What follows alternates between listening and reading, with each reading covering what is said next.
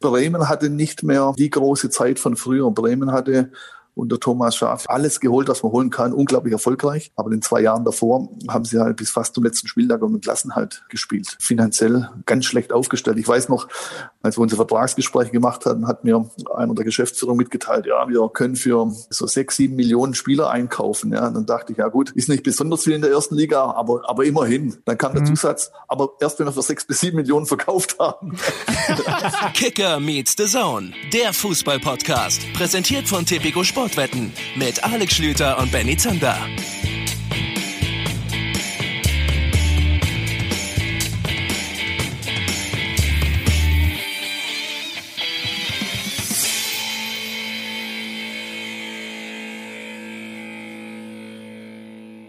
Hallo und herzlich willkommen zum Topspiel Podcast Kicker meets the Zone in einem Top-Jahr. Das Ganze mit einem mittelmäßigen Moderator. Hallo, Benny Zander. Na, meine kleine Zucchini-Blüte, ich grüße dich. Schönen guten Tag. Hast du in den letzten Tagen dir das, äh, dieses Horoskop zu Herzen genommen? Hast du sowohl gesungen als auch geschwiegen, als auch dich in Zucchini-Blüten gewälzt? Also das mit den Zucchini-Blüten, da gibt's Lieferschwierigkeiten, aber die anderen beiden Sachen habe ich gemacht. Ja. Und es läuft gut. Also, also sie hat recht. Sie, sie bislang hat sie recht.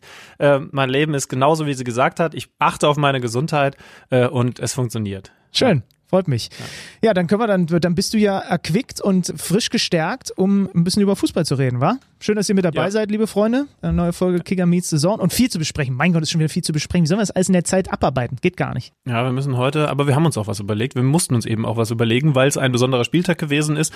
Ging ja schon am Freitag los. Wir durften mit The Zone vor Ort übertragen und zwar bei Gladbach gegen Bayern, also einem absoluten Topspiel. Und das Verrückte an diesem Spieltag war, es war eben nicht das einzige Topspiel. Am Samstagabend haben dann Leipzig und Dortmund sich auch noch duellieren dürfen. Auch das war ein interessantes Spiel mit äh, ja gar nicht äh, so erwartbarem Ausgang, oder? Weil wir, ich meine, wir müssen ja jetzt, wir spoilern ja nichts. Ihr wisst ja, wie es ausgegangen ist.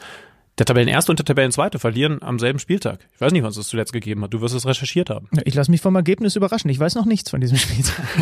ja, doch. Also Gladbach 3-2, äh, Dortmund in Leipzig 3-1. Ich hätte auch beide Spiele eher andersrum gedacht. Aber mein Gott, so ist der Spieltag und es war so viel drin, dass wir uns wirklich was ein bisschen anderes überlegt haben. Also ihr habt es schon gelesen, unser heutiger Gesprächsgast ist Robin Dutt und das ist natürlich eine große Erleichterung für uns, denn wir haben mit ihm vereinbart, wenn wir gleich mit ihm sprechen, dass wir quasi mal in die Tiefenanalyse dieser beiden Spiele reingehen und das mit einem Fußballlehrer zu machen, ist natürlich schon ganz cool. Ne? Ich habe jetzt echt kurz Angst gehabt, dass du gedacht hast, unser Konzept wäre, du schaust die Spiele dieses Mal nicht an und lässt dir dann von Robin Dutt erzählen, wie es so ausgegangen ist. Aber du hast schon, du kannst auch schon mitreden. Junge, ich habe das Spiel am Freitag im Radio gemacht, das am Samstagabend habe ich dann, nachdem ich mich selber in der Konferenz äh, vertan habe, auch noch gesehen. Keine Sorge, ich habe mir hier ein paar Notizen gemacht, so ist das nicht. Das, das, ich weiß nicht, ob es mich beruhigt oder, oder irgendwie auch ein bisschen verunruhigen sollte, weiß ich. Weiß nicht zu 100 Prozent. Aber ich glaube, ihr könnt euch wirklich drauf freuen. Also ich bin mir sogar ziemlich sicher. Robin Dutt ist, äh, ich glaube, man muss jetzt seine Vita nicht nochmal einzeln durchgehen, aber ein enorm erfahrener Trainer. Äh, in Freiburg, dann Leverkusen, DFB-Sportdirektor, Werder Bremen, war dann auch beim VfB als Vorstand Sport und zuletzt VfL Bochum. Er ist bekannt dafür, zumindest uns beiden bekannt geworden, als jemand, der auch echt messerscharf analysieren kann und der bei den Dingen halt auch nochmal ein bisschen genauer hinschaut, als das der ein oder andere tut. Das heißt also, wir werden gleich mit ihm über diese beiden Duelle sprechen. Wir haben uns diese beiden Top-Duelle rausgepickt. Nachher reden wir dann unter anderem auch noch über, jetzt wird's verrückt, den Sieg des FC Schalke 04. Aber ich würde sagen, wir beginnen mit unserem ausführlichen Gespräch über diese beiden Spiele mit Robin Dutt.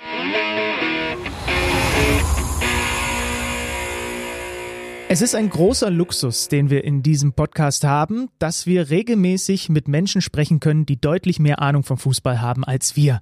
Und wenn wir dann auch noch äh, jemanden gewinnen können, um mit uns quasi die Analyse der beiden Topspiele dieses vergangenen Bundesligaspieltags zu machen, dann ist es ein noch größerer Luxus. Wir freuen uns sehr, dass Robin Dutt mit in der Leitung ist und mit uns jetzt mal gnadenlos in den Analysemodus hier schalten wird. Hallo Robin, schönen guten Tag. Grüßt euch ihr beiden, Benny, Alex. Hallo, Hallo ich freue mich auch sehr, ja. Fangen wir an, würde ich vorschlagen, bevor wir dann natürlich nachher auch noch über dich selbst sprechen wollen, aber wir haben alle drei in verschiedensten Arten und Weisen teilweise gearbeitet, teilweise als Fußballfan am Wochenende diese Spiele verfolgt. Du natürlich mit einem wahrscheinlich nochmal deutlich detaillierteren Blick als wir. Lass uns mal mit dem Freitagabendspiel beginnen. Mit Gladbach gegen die Bayern und ich würde sagen, mit einem ersten mh, mm, kleinen Bauchgefühl. Wir gucken dann gleich erstmal auf die Aufstellung, aber erstmal so ein kleiner Eindruck von dir zu dieser Partie. Das war ein, ein gutes Topspiel, ein sehr gutes Topspiel. Wie hast du es gesehen? Ah, ich fand es jetzt kein jetzt äh, spektakuläres äh, äh, Topspiel. Es war natürlich hoch interessant aufgrund dessen, dass ähm, Gladbach es umgebogen hat. Aber es war jetzt nicht hochspektakulär aus meiner Sicht. Mhm. Lass uns auf die Aufstellung gucken und da mal so ein bisschen vor allem ein, zwei Spieler äh, rausheben, die besondere Rollen hatten. Ne? Ja. Also ähm, wir hatten vorher äh, Alex und ich noch Kontakt. Ich habe das Spiel fürs Radio kommentiert. Alex war äh, für, für The Zone im Stadion. Und die Frage, als dann die Aufstellung von Gladbach kam, ähm, war so ein bisschen, wie ordnen Sie das jetzt eigentlich an? Und dann habe ich dem Kollegen Schlüter äh, eine Nachricht das, geschickt. Das suche ich jetzt gerade mal raus, wie du so, so 20 Minuten bevor ich für The Zone auf Sendung gegangen bist, mich zu dieser Aufstellung von Gladbach gelöchert hast. Ja, naja, ich wollte halt, wollte halt wissen, wie machen die das wohl? Weil sie natürlich eigentlich mit Neuhaus, Kramer und Zakaria Hinten eine normale Viererkette, Ginter, Elvedi, Benzebaini über links, Leiner über rechts, das wie gewohnt. Haben sie natürlich eigentlich drei zentrale Spieler im, äh, im, im, im Mittelfeld gehabt. Dazu Stinde, Hofmann, der ja irgendwie alles spielen kann bei den Gladbachern und Embolo. Äh, und ich dachte halt eventuell, dass sich der Marco Rose was bei den Mainzern abgeguckt hat und in Richtung vielleicht sogar einer Raute geht. Oder? Ich lese, ich lese mal ganz kurz vor. Nachricht Benny Zander, 19 Uhr, 19 Uhr 38, also 20 Minuten bevor ich Sendung hatte und 10 Minuten bevor Hansi Flick ins Interview kam. Raute bei Borussia Mönchengladbach. Oder 39. Hm, wobei 1940. Oder 433, 1941. Ich sage Raute, wie meins? Und ich habe zwischendurch kein einziges Mal antworten können. Äh, Robin, was ist Wir es? Wir können es jetzt auflösen. Ja, genau. Robin, was ist es am Ende gewesen?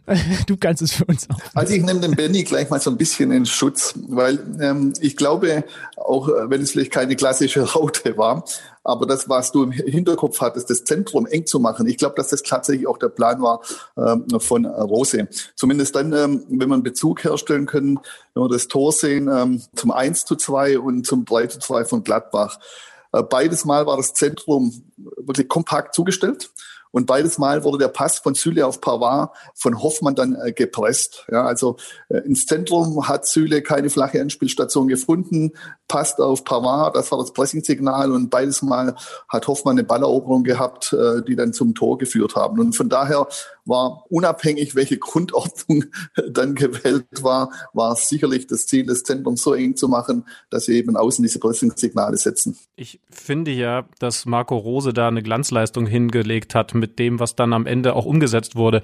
Äh, Robin, du weißt es tausendmal besser als wir. Er hatte also Ideen. Später am Mikrofon hat er bei uns dann auch ausführlich drüber gesprochen. Er wollte es natürlich vorher nicht so verraten, was er da mit diesen Jungs, Benny hat es ja gesagt, eigentlich eher drei Zentralen, Zakaria dann halt ein bisschen nach außen geschoben vorhatte.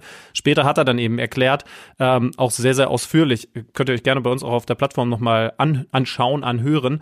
Also mit Hofmann dann auch immer wieder die Tiefe zu finden. Der macht in genau dem Stil dann auch zwei Tore, war als, als, als Anläufer ja auch wichtig, du hast es gesagt. Und Zakaria sollte dann auch in der Lage sein, wenn, wenn Hofmann diese Tiefe sucht, dahinter abzusichern. Und das hat ja, ja im Nachhinein super funktioniert, oder?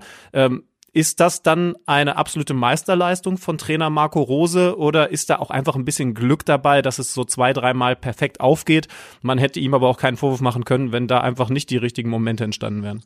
Ich glaube, es sind zwei Dinge aufeinander gekommen. Also zum einen ist es natürlich immer eine Leistung von einem Trainer, wenn er einen Plan hat und äh, der zu erkennen ist und das Pressingsignal Pass Süle auf Pavard war ja deutlich zu erkennen, sind auch zwei äh, Tore äh, daraus entstanden. Zum Zweiten ist natürlich auch so, dass äh, Bayern momentan im Zehnerraum ähm, ja ziemlich viele Räume natürlich auch äh, anbietet. Also beim 1 zu 2 war es natürlich schon auch so, Hoffmann presst den Ball außen auf Pavard und startet natürlich auch durch die Viererkette durch, sucht diesen tiefen Lauf, wie Rose es auch angedeutet hat. Und Pavard schiebt sich immer einfach nur noch auf den Außenverteidiger und Süle kriegt ihn nicht übergeben. Er kommt mit Tempo auf die Viererkette. Guter Pass. Aber ich habe grundsätzlich das Gefühl, dass äh, Kimmich und Goretzka unglaublich weite Laufwege machen müssen, um im Zehnerraum in den Zweikampf zu kommen. Ja, absolut. Und Müller auch sich unwahrscheinlich beteiligt. Also äh, ein Wert, der mich sehr erstaunt, ist beispielsweise äh, Müller ist zwölf Kilometer in diesem Spiel gelaufen. Äh, Sané ist nur zehn Kilometer gelaufen in diesem Spiel. Äh, ich glaube einfach, dass natürlich alle mitmachen müssen, um äh, auch Kimmich und Goretzka eng in den Zweikampf äh, zu bringen, so wie es vor dem, ähm, was war es, 2 zu 0 war, als ähm, Goretzka mit einem kurzen Sprint den Ball erobert und selber nachher auch ähm, abschließt. Und ich glaube, dass es das Spiel von Bayern nicht gut tut, wenn Müller zwölf Kilometer laufen muss. Denn wir kennen eigentlich Müller alle als Schlitzohr, der sich auch mal fünf Minuten versteckt und dann zuschlägt. Ich habe so ein bisschen den Eindruck, aber das ist sehr subjektiv, äh, dass Müller, sage ich mal, als älterer Jahrgang nochmal beweisen will, dass er auch laufen kann. Und für, mhm. für, aus meiner Sicht fast zu viel läuft und dann offensiv so ein paar Dinge verschenkt werden, die Müller eigentlich stark machen. Ich fand es ganz spannend. Äh, du hast das 1 zu 2 ja schon angesprochen. Also die Bayern, das müssen wir vielleicht nochmal sagen, haben wirklich eine sehr gute erste halbe Stunde gespielt. Ja. ja. Eine sehr dominante, da ist eigentlich das alles aufgegangen. Und da hat es dann zumindest in dieser ersten halben Stunde auch so gut wie gar keine Räume für die Gladbacher gewesen, weil sie sie teilweise wirklich zu Tode gepresst haben. Da das, die, die Balleroberung von Goretzka, die er dann selber abschließt zum 2 zu 0, nachdem äh, Lewandowski per Elfmeter sie in Führung bringt, steht dafür symptomatisch. Bei diesem 1 zu 2 dann, ne, du hast es gesagt, Pressing-Auslöser, zack, der Pass von Pavard verhungert auf der Außenbahn, Sané versucht noch entgegenzukommen, kriegt ganz viel Druck von Benzebaini, der ihm von hinten dann einfach so attackiert, dass der Ball weg ist und dann gibt's diesen Durchsteckerstindel, genau getimed, genau auf den Laufweg abgestimmt von Hoffmann, und der behält, das muss man übrigens vor Manuel Neuer auch erstmal hinkriegen und er hat es zweimal in diesem Spiel gemacht. Die Ruhe ja. vor Manuel Neuer, der wird immer größer, je weiter du auf ihn zuläufst und er macht die trotzdem beide rein. Was ich da ganz bezeichnend fand dann auch, den Weg in die Tiefe macht nicht nur Hofmann, sondern macht in dem Fall Zakaria auch mit. Ja. ja der ist dann ja sogar noch weggeblieben. Und wer ist der letzte Bayern-Spieler, der im eigenen 16er noch versucht, das Unheil zu verhindern? Thomas Müller. Und das passt zu dem, was du gerade sagst. Also der ja. sprintet dann sogar noch mit zurück in den eigenen Strafraum. Ja, ja wo, wobei, bevor wir äh, über die, die Möglichkeiten, diese Tiefe vielleicht ein bisschen besser zu verteidigen bei den Bayern reden, würde ich da auch gerne nochmal anknüpfen. Ich habe äh, ich hab Thomas Müller vor ein paar Wochen schon äh, mal nach dieser, nach dieser Funktion, nach dieser Rolle bei ihm unter Hansi Flick gefragt und da hat er, finde ich, was ganz Interessantes gesagt. Ähm, hatten wir hier, glaube ich, sogar im Podcast, Benny, ähm, als ich an der Sebener Straße war, denn er meinte, dass er natürlich auch sehr, sehr, sehr, sehr lautstark ist. Er dirigiert ja auch unglaublich viel, finde ich schon auch beeindruckend. Hört man alles natürlich im Moment auch sehr, sehr viel mehr als normal mit vollem Stadion. Er hat aber dazu auch was Interessantes gesagt, das war für mich entscheidend. Ich habe selber das Gefühl, dass ich dadurch auch aktiver im Spiel bin, dass ich also quasi diese Präsenz auch alleine über das viele, viele Reden habe mit den Anweisungen und dadurch auch von Anfang an aktiver drin bin. Das wird dem natürlich so ein bisschen vielleicht widersprechen, dass äh, du sagst, er ist ja eigentlich einer, der dann auch gerne mal ein bisschen untertaucht, um entsprechend überraschend dann an der richtigen Stelle aufzutauchen, als der gute alte Raumdeuter, der er einst war. Also ich weiß gar nicht, wie selber, wie er das selber sieht, aber was mir auf jeden Fall total auffällt, äh, da bin ich total bei dir. Es gibt, wenn man das Anlaufverhalten, wenn man die Arbeit ohne den Ball nimmt bei den Bayern, enorme Unterschiede. Du hast die drei ganz starken zentral schon genannt, aber auch in dem Spiel fand ich es wieder unglaublich auffällig, wie viele Momente Sané zum Beispiel verpasst, um dann mal mit 100 Prozent nach hinten zu laufen. Manchmal macht er das, manchmal ist er dann noch voll da, aber wir hatten auch ein, zwei Szenen, bei denen wir überlegt haben, sie zu analysieren, wo er auf der Außenbahn Benzibaini einfach einfach laufen lässt, weil er, weil er nicht mitmacht. Und das finde ich ist natürlich ein ganz gefährlicher Unterschied innerhalb der Mannschaft, äh, weil erstens kannst du so auf Top-Niveau dann eben doch nicht performen und zweitens kann es natürlich im blödesten Fall sogar dazu führen, dass es Unstimmigkeiten innerhalb der Mannschaft gibt, wenn du zwölf Kilometer als, als gefühlt 38-Jähriger läufst und der Junge neben dir, der das eigentlich alles in den Knochen hätte, der äh, spult zwei Kilometer weniger ab. Ne? Ist schon noch eine Gefahr.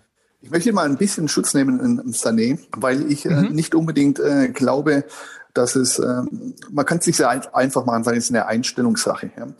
Also wenn ich Sané beobachte, dann glaube ich, dass er einfach in, bei, in Pressing-Situationen und in Umschaltsituationen defensiv ganz oft den Zeitpunkt äh, verpasst. Und dieser Zeitpunkt verpassen kann ja jetzt böswillig gesagt sein, ich habe keine Lust, einfach nach hinten zu marschieren. Es kann aber auch der andere, er sieht es einfach nicht. Also er ist taktisch einfach noch nicht so auf dem Niveau, um die Situation zu erkennen, wie Müller sie beispielsweise erkennt. Ja. Und ich glaube einfach, wenn man seinen Werdegang anschaut, er ist einfach durch die Decke geschossen aufgrund seiner unglaublichen offensiven Schnelligkeit und Qualität. Und wenn er natürlich jetzt gegen den Ball arbeiten muss, ich glaube, dass er einfach noch ein bisschen Aufholbedarf hat und da sollten sie flexibel mit ihm auch arbeiten. Man muss ihm Zeit geben, dass er das auch hinkriegt. Und ich denken wir mal an die Zeiten zurück von äh, Robben und äh, Ribéry. Da war es, finde ich, eher manchmal eine Einstellungssache. Erst Jupp Heynckes hat es eigentlich hinbekommen, dass sie gegen den Ball für die Mannschaft gearbeitet haben. Davor hat es auch immer so ausgesehen, lass mal die anderen machen und dann war das nicht gut für das Spiel für Bayern. Also Sané, ich glaube, er kennt es nicht immer und man muss taktisch da gezielt mit ihm arbeiten. Wie siehst du ihn im Vergleich zu anderen wie Koman oder Gnabry, die auf seiner Position spielen? Ähm, ich sehe genau den Momenten. Ja, also Koman sehe ich inzwischen deutlich weiter, weil er einfach gewachsener ist, selbstbewusster geworden ist. Auch Gnabry sehe ich da taktisch äh, mit einem besseren Auge äh, gegen den Ball. In die offensive Richtung sehe ich Coman momentan eigentlich, wenn er fit ist, deutlich äh, vorne. Aber das sind offensive alles drei Waffen. Es geht bei Bayern doch immer darum, dass wir das Spiel gegen den Ball aggressiv spielen, aber auf allen Schultern verteilen. Also nochmal die große Leistung von Jupp das Triple zu holen war, Robin Ribéry, ihr müsst gegen den Ball mitarbeiten, das haben sie gemacht. Und wenn natürlich jetzt Sané zehn Kilometer läuft und Müller zwölf Kilometer, dann stimmt diese Balance nicht. Und wenn Goretzka und Kimmich, äh, beides Mentalitätsspieler, vor allem Kimmich auch so lange Wege machen müssen im Sechser, im Zehnerraum, ja, dann stimmt diese Balance nicht. Und wenn du dann gleichzeitig hohes Verteidigen natürlich auf dem Plan hast und im Zehnerraum können sich Leute immer wieder aufdrehen und dann werden euch die tiefen Läufe auch fast schon angeboten. Und mein 24 Gegentore ist natürlich für Bayern schon brutal, muss man sagen, nach 15 Spieltagen dann packen wir jetzt noch dazu, wir kommen gleich nochmal auch ein bisschen ausführlicher zu mindestens zwei Gladbachern und zu der tollen Leistung einfach von denen dann im, im Gesamtkontext die Bayern da zu schlagen. Aber jetzt packen wir dann noch dazu, dass Hansi Flick in diesem Spiel, gerade auch in der Phase dann, wo ich fand, dass der eine oder andere auch ein bisschen müde gewirkt hat, genau einmal tauscht. Er bringt Koman und er nimmt Douglas Costa raus, was für mich ein Zeichen dafür ist. Und so viele fehlen nicht. Nabri hat gefehlt, aber ansonsten nur Nianso. Der Kader ist ja bewusst ein bisschen kleiner gehalten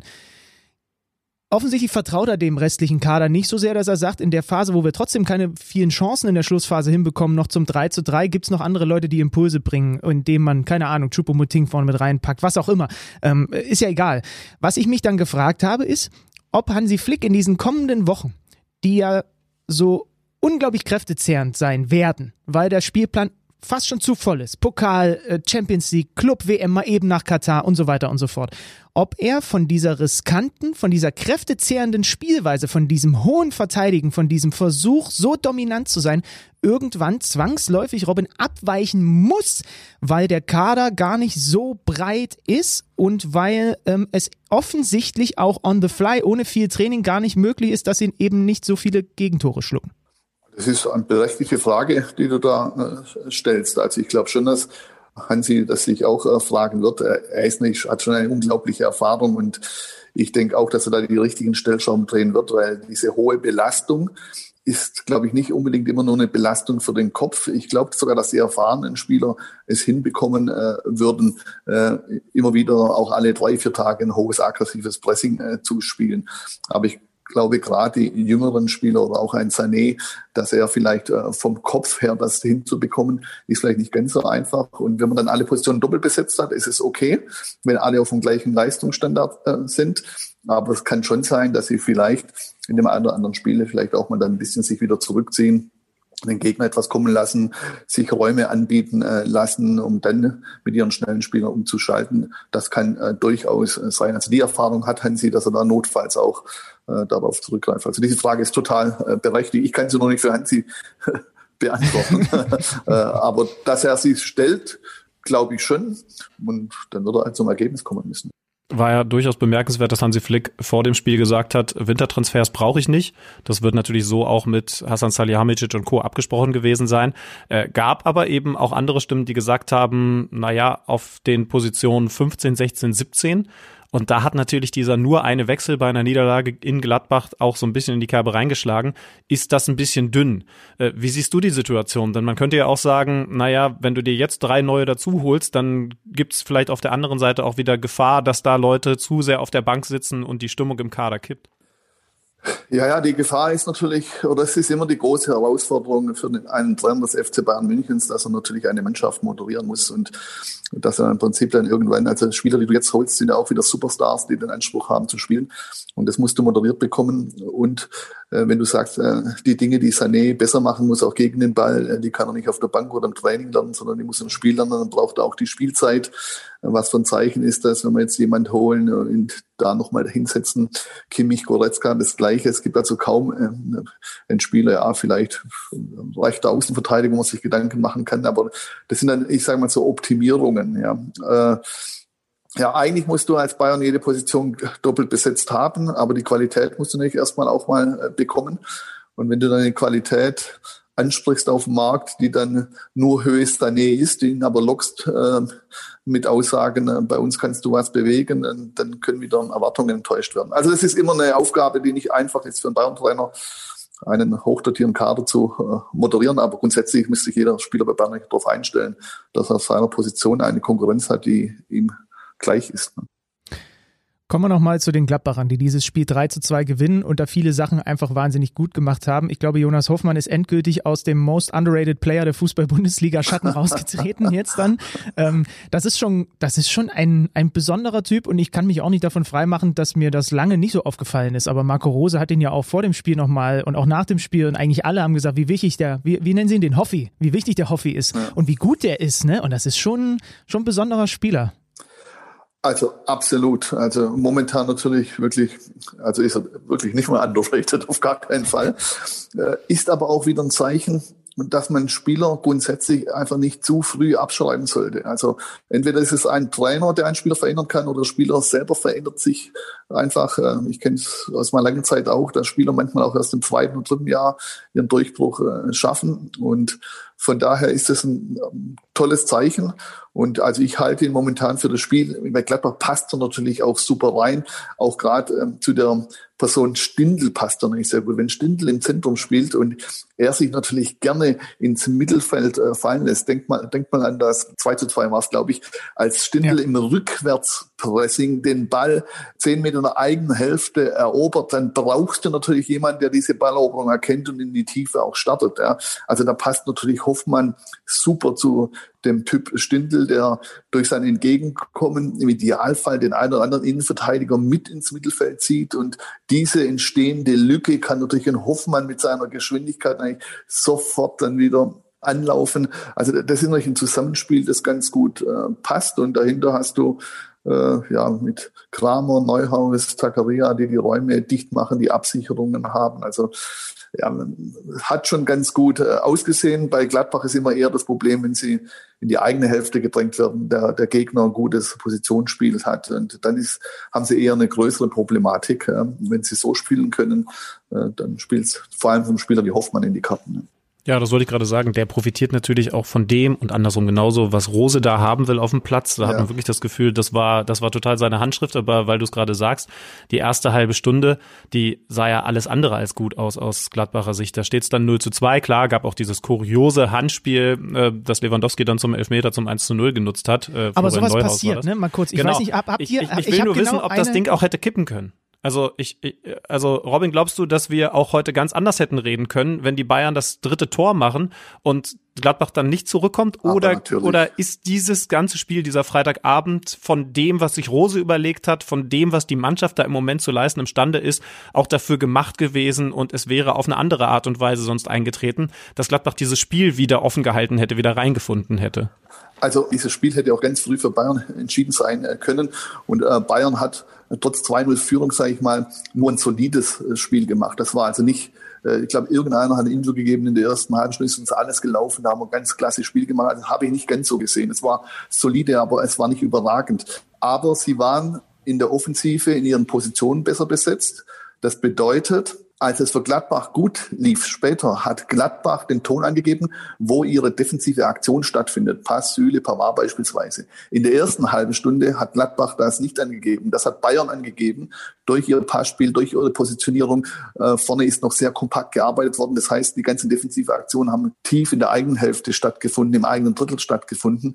Und das spielt natürlich dann Bayern in die Karten, wenn dann ein äh, Costa oder ein Sané eben jetzt keine Situationen gegen den Ball erkennen müssen, sondern relativ kurzen Weg eine in die Gegenpressing-Situation haben oder vor allem Goretzka und Kimmich schnell in die Pressing-Situation äh, kommen. Und das war der Unterschied. So und das hätte Bayern aber, wenn sie die Räume nicht aufgegeben hätten und wenn das Anschlusstor nicht so fällt, dann könnten wir jetzt auch über eine komplett andere Geschichte äh, sprechen. Denn vielleicht wird auch das zu tragen kommen, was Benny vorgesagt hat, dass vielleicht irgendwann Bayern in diesem Spiel gesagt hätte, wir ziehen uns jetzt zurück, lass doch die jetzt mal kommen und wir setzen die Konter. Ja. Mhm. Also ein Fußballspiel wird natürlich dann in der Geschichte immer nachträglich geschrieben.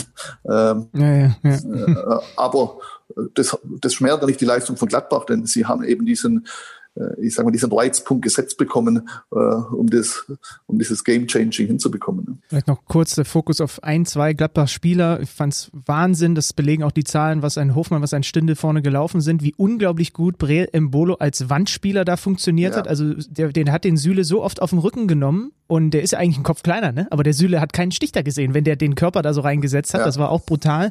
Und die Rolle von Zakaria, äh, die Schlüti vorhin auch äh, angesprochen hat, fand ich sehr spannend, weil eine seiner klaren Aufgaben war, das war von Beginn an zu erkennen, mach auch die Räume für einen möglichen äh, Fonzie Davis-Lauf zu. Ne? Der hat den ja auch immer wieder angelaufen ja. und es ist kein Zufall, dass die Bayern nicht mal 34 Prozent ihrer Angriffe über links vortragen. Ja. Ähm, das wurde dann mit Coman in der zweiten Halbzeit ein bisschen besser, aber ich fand das ganz spannend, dass der Zakaria da draußen auch immer wieder den Davis angelaufen hat und, und sie haben so diese linke Seite ganz gut, ganz gut zugehalten bekommen. Ne? Selbst in der Phase, wo die Bayern gut waren, fand ich in der ersten halben Stunde. Also das war sicherlich Teil des Planes, ähm, weil man drauf geschaut hat, ich habe es davor schon gesagt, äh, wenn das Spiel umgekehrt war, Süle den Ball gehabt hat, hat Hoffmann noch ein Angebot auf Pavard gemacht. Also er hat ihn nicht zu früh angelaufen, so dass Süle auf die Idee kommt, nicht hinzuspielen, sondern den Pass ist eher zugelassen worden. Auf der anderen Seite hat man das nicht so gern in äh, Kauf äh, genommen. Also das kann schon Teil des Plans äh, gewesen sein, diese linke Seite von Bayern ähm, ja etwas früher zuzustellen und das Spiel etwas auf die andere Seite zu lenken. Und dann gehört es natürlich immer zum Matchplan, gegen die Bayern im Moment die Tiefe zu finden. Das war dann Hoffis Hauptaufgabe. Sie haben es aber eben wieder hinbekommen. Ähm, ich habe dann mit Hansi Flick ja nach dem Spiel noch, noch reden dürfen und der hat ganz interessant bei dem, jetzt will ich nicht lügen, zweiten Gegentreffer gesagt, ja, vielleicht ähm, können da, ich glaube, er hat Alaba gemeint, äh, ein bisschen hinten reinkippen oder vielleicht hätte er das tun sollen, hat dann eben aber gesagt, das sind natürlich Entscheidungen, die man in Hundertsteln von Sekunden treffen muss, ist schwer bin ich natürlich voll bei ihm, ist nicht leicht, aber wie sagst du grundsätzlich sollte äh, oder mal so gefragt, müssen die Bayern das immer mit diesem unglaublich konsequent hochstehenden Risiko verteidigen oder verpassen sie im Moment zu häufig, wie er es da angedeutet hat, auch mal Momente, in denen vielleicht ein, ein Innenverteidiger ein bisschen hinten reinkippen kann, um diesen tiefen Lauf dann wegzuarbeiten? Oder ist das vielleicht gar nicht möglich? Da kannst du uns gerne helfen. Also speziell bei dem 2 zu 2, das du ansprichst, war es ja so, äh, dass Gladbach eine Überzahl in der eigenen Hälfte hergestellt hat gegen den Ball, also den Ballbesitzer eingekreist hat und vor allem Stindl im Rückwärtspressing noch gekommen ist. Aus meiner Sicht war da eigentlich die letzte Reihe von Bayern so im Niemandsland ein bisschen. Also das war nicht tief und das war nicht richtig hoch. Also ich glaube, die Chance, die Chance in diesem Fall vielleicht noch in den Griff zu kriegen, wäre vielleicht eher gewesen, wenn man dann komplett hoch steht. Aber so sind sie irgendwo fast mit ihrer eigenen Hälfte äh, gestanden mit äh, vier Mann und aber auch noch hoch und breit gestanden. Ja. Und das ist ja, deswegen hat der Stindl überhaupt diesen Pass spielen können. Wäre da so der Deckenschatten größer aufgebaut worden, es wäre einer näher an Stindl gestanden, der Passweg äh, wäre geschlossener gewesen, wäre es schon etwas schwieriger gewesen für ihn. Aber grundsätzlich, sage ich mal, ist natürlich ein Problem, wenn ein Spieler den Ball, äh, man sagt ja eigentlich hier Stindl Balleroberung und dann kriegt den Ball schnell aus dem Fuß, also spielen kurz zwei Meter ab und der nächste spielt in die Tiefe. Aber Stindl kann den Ball erobern, kann sich drehen und kann schauen und noch in die Tiefe spielen. Das sind ein paar Zehntelsekunden zu viel Zeit. Und das geht eben nur, wenn diese letzte Kette äh, eben im Niemandsland steht. Tiefer in dieser Situation nicht, weil die einen können nicht vorne draufgehen, die anderen tief stehen. Also wenn, hätten sie da komplett aufrücken äh, müssen. Aber der Druck muss nicht auf dem Ständel da gewährleistet sein. Ach, ich habe, wisst ihr, was ich nachher mache? Ich wollte nachher sowieso eine Runde bei mir zu Hause auf dem Crosshair. Ich glaube, ich gucke mir das Spiel einfach nochmal an. Es ist ja in der, auf der Plattform noch verfügbar. Ich spule die Sachen von Schlöder einfach weg und gehe direkt zum Spiel und achte nochmal auf so Sachen, die du gerade alle so beschrieben hast. Ja, mach das. Also glaube ich dir, Benny, die Sache mit dem Crosstrainer glaube ich dir nicht. doch, doch, doch, doch. Äh, man sieht's mir nicht an, aber manchmal, äh, manchmal quäle ich mich.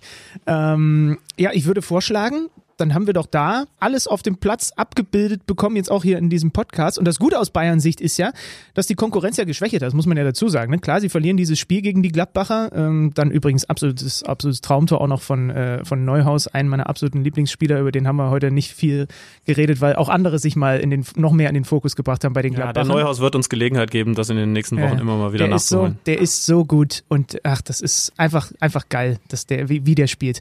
Aber eben, ich habe ja dann am äh, Samstag mich äh, im Radio auch um Leverkusen gekümmert. Die spielen nur unentschieden gegen Bremen. Und dann kommen wir zum zweiten Topspiel. Samstagabend. RB Leipzig hatte die Chance, an die Tabellenführung zu springen und verliert zu Hause gegen Borussia Dortmund und gegen Erling Haaland mit drei zu eins. Also Dortmund gewinnt mit 3 zu 1. Hiobsbotschaft, Alex, natürlich erstmal ähm, diese schwere Verletzung von Axel Witzel leider, ne, bleibt da im Rasen hängen und man hat direkt gesehen, oh, oh, da ist irgendwas gar nicht gut und es ist jetzt ein Achillessehnenriss. Ähm, er wird eine ganze Weile leider fehlen und äh, Michael Zorc hat gesagt, man wird keinen Ersatz verpflichten. Emre Can hat es gut gemacht und Bellingham kommt wohl die Tage wieder. Aber es ist natürlich eine äh, absolute Hiobsbotschaft aus Dortmunder Sicht. Ja, sie sind auf der Position glücklicherweise, so schlimm das ist für Axel Witzel, gut besetzt mit Can und Bellingham, wenn er jetzt zurückkommt. Aber man muss eben auch sagen, äh, Terzic hat jetzt im Vergleich zum Spiel vorher gegen Wolfsburg nichts an der Startaufstellung geändert. Das heißt also, der war eigentlich gerade auf dem Weg dahin, auch so ein bisschen Stammformation zu finden. Ähm, umso bitterer. Aber wie gesagt, gerade auf der Position sind sie in der Lage, das halbwegs zu ersetzen mit, mit Emre Can vor allen Dingen. Äh, Robin, bei, bei Leipzig hat sich ein bisschen was verändert. Wir hatten ja Emil Forsberg in der vergangenen Woche bei uns im Podcast. Wir haben auch mit ihm drüber gesprochen, wie er das selber so sieht, wenn er mal ganz vorne drin als Neuner spielt. Oder, denn das war jetzt die Änderung von Jürgen Nagelsmann, äh, so ein bisschen hinter, neben oder um den großen Neuner, in dem Fall Yusuf Paulsen, herum. Wie würdest du es als Trainer von Leipzig machen? Wie würdest du vorne spielen? Denn das ist auffällig. In den letzten Topspielen hat er es nur mit Forsberg vorne versucht. Dieses Mal war die Idee, und ich kann jetzt nicht sagen, dass es richtig gut funktioniert hat, da dann doch wieder so einen kompletten Tower, wie Julian Nagelsmann immer sagt, mit Pausen reinzustellen und Forsberg und Olmo so in den Zwischenräumen arbeiten zu lassen. Kannst du es nachvollziehen? Hättest du es anders gemacht? Ich glaube, Julian verfolgt immer seine Idee äh, von Fußball und die Identität von Leipzig verändert sich unter Julian für mich leicht. Nicht gravierend, aber leicht.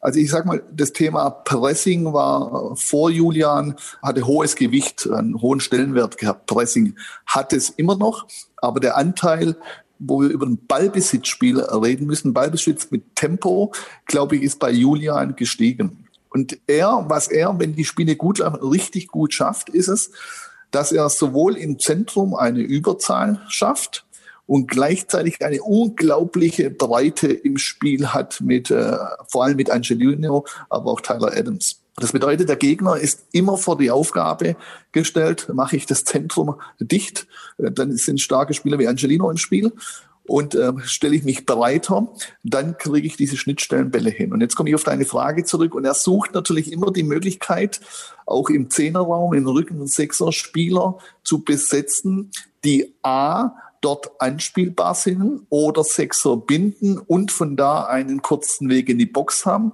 einerseits im Zehnerraum Bälle gut äh, behaupten können, andererseits in der Box äh, sehr torgefährlich agieren können. Und deswegen ist, ist er, glaube ich, immer auch je nach Gegner auf der Suche, wen lasse ich hier in diesem Zehnerraum äh, agieren.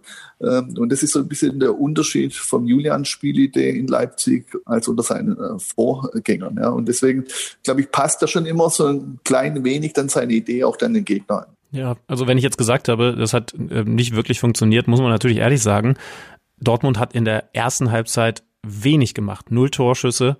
Äh, äh, also ich weiß nicht, wann es das das letzte Mal gegeben hat auf BVB-Seite.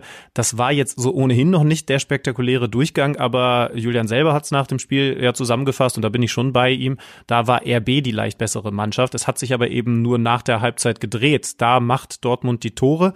Kannst du begründen, wie dann der Schalter so kippen konnte? Ja, ich glaube schon, das hat auch damit zu tun, was ich gerade schon gesagt habe. Also Dortmund hat deswegen in der ersten halben Stunde kein so gutes Spiel gemacht, weil sie sehr beschäftigt waren mit der Raumaufteilung von Leipzig. Also in der Mitte mit Haidara, mit Sabitzer, mit Olmo, mit Forsberg, äh, mit Paulsen, der sich noch fallen lässt.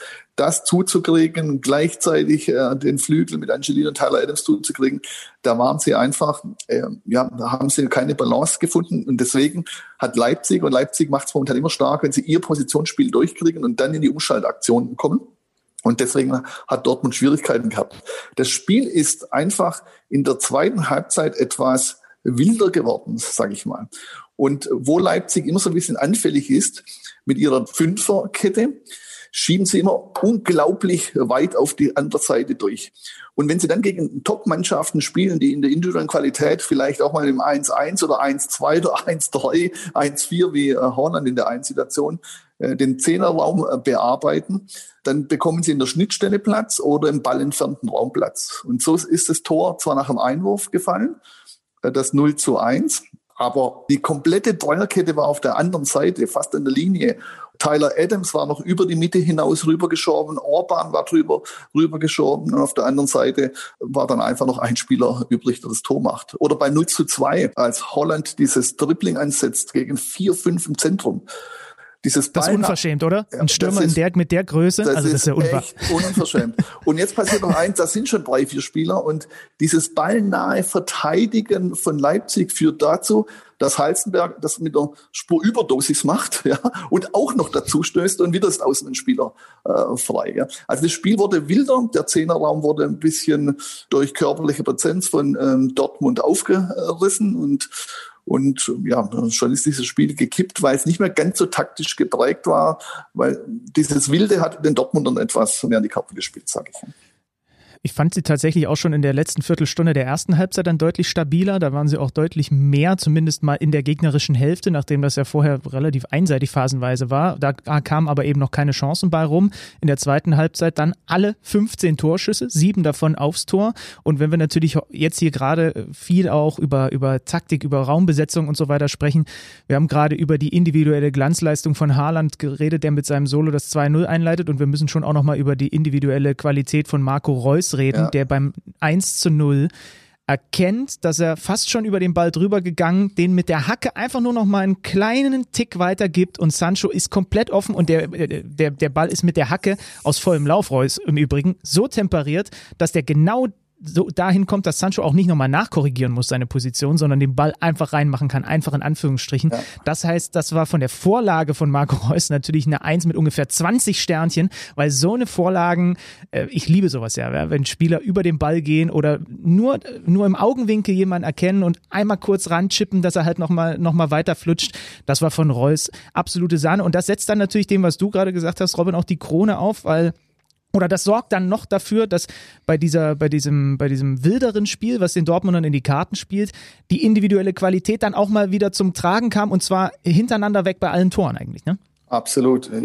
Ich kann es nur bestätigen, was du sagst. Und dann machen wir es noch komplett mit dem 0 zu 3. Äh, auch eine Schwäche von Leipzig ab und zu mal rausgespielt. Das heißt, wenn sie mit einer Dreierkette gegen 1 4-2-3-1 spielen und äh, dann natürlich der Sechser im Zehnerraum nicht zugreifen kann, dann muss eben ein Spieler aus der Dreierkette rausrücken, da entsteht eine Lücke. Reus hat im Zehnerraum den Ball und dann ist auch dieser Pass auf Haaland zum 0 zu 3 einfach gut getimt. Also wir sprechen da von einem Korridor, das meine ich nicht mal in der Breite, sondern in der Tiefe, von einem Fenster wahrscheinlich von maximal 1 bis 1,50 Meter, wo der Ball eintreffen kann. Wenn er zu kurz ist, reicht er nicht. Wenn er zu lang ist, hat er der Torhüter und wo der Haaland den Ball bekommen kann.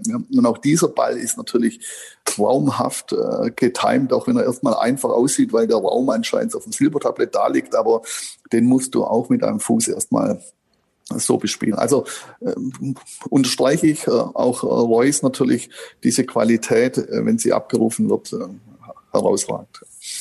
Ja, man hat seine Qualität äh, eigentlich so in der Breite erkannt, dass er dieses Tor mit der Hacke vorbereitet, also in, in so einer Millisekunde die geniale Idee hat, die genau richtige Aktion vollführt und dann bei diesem dritten Tor äh, genauso wie du sagst, mit zu viel Zeit natürlich. Ich glaube, Orban rutscht dann nicht richtig drauf auf ihn, weil da halt kein Sechser richtig mitarbeitet. Ja. Und er, er hat dann die Zeit, aber eben auch die Qualität im Fuß, den so temperiert, mit natürlich dem perfekten Timing, dass es kein Abseits ist, da reinzuspielen. Also Der Kerl hat natürlich alle Anlagen und dann muss ich dir die Frage stellen, warum hat er sie jetzt zwar mal wieder abgerufen, aber in vielen Wochen davor eben doch nicht? Das ist eine Frage, die mich überfordert, Alex. Das tut mir leid. Haben wir es also geschafft. Ich, ich, bin ja, ich bin gerne bereit, meine taktischen Einschätzungen, die um Gottes Willen auch nicht immer richtig sind, das, was ich sehe, aus meiner Sicht zu bewerten. Warum aber ein Spieler im Kopf so tickt, äh, wie er tickt, äh, den ich vielleicht vom Hallo sagen kenne, aber den ich selber nie trainiert habe. Also äh, da möchte ich mich nicht einbreien. Da gibt es anscheinend bessere Experten für mich das, in dieser das Fußballlandschaft. Das, das ehrt dich aber tatsächlich. Also es hat natürlich bei ihm viel, um jetzt einfach mal so ein bisschen so ein bisschen Ferndiagnose von Dr. Zander hier zu machen, hat natürlich viel einfach damit zu tun, dass er halt einfach, einfach mal über einen längeren Zeitraum fit sein muss und dann auch wirklich ja, mal fit ja. sein ähm, das kommt natürlich dazu, aber ansonsten wäre es tatsächlich viel Ferndiagnose von uns. Ich habe noch das schöne Zitat von Edin Terzic für euch. Wir haben insgesamt 112 Fehlpässe gespielt, davon gefühlt 110 in der ersten Halbzeit. Das fand ich sehr schön irgendwie.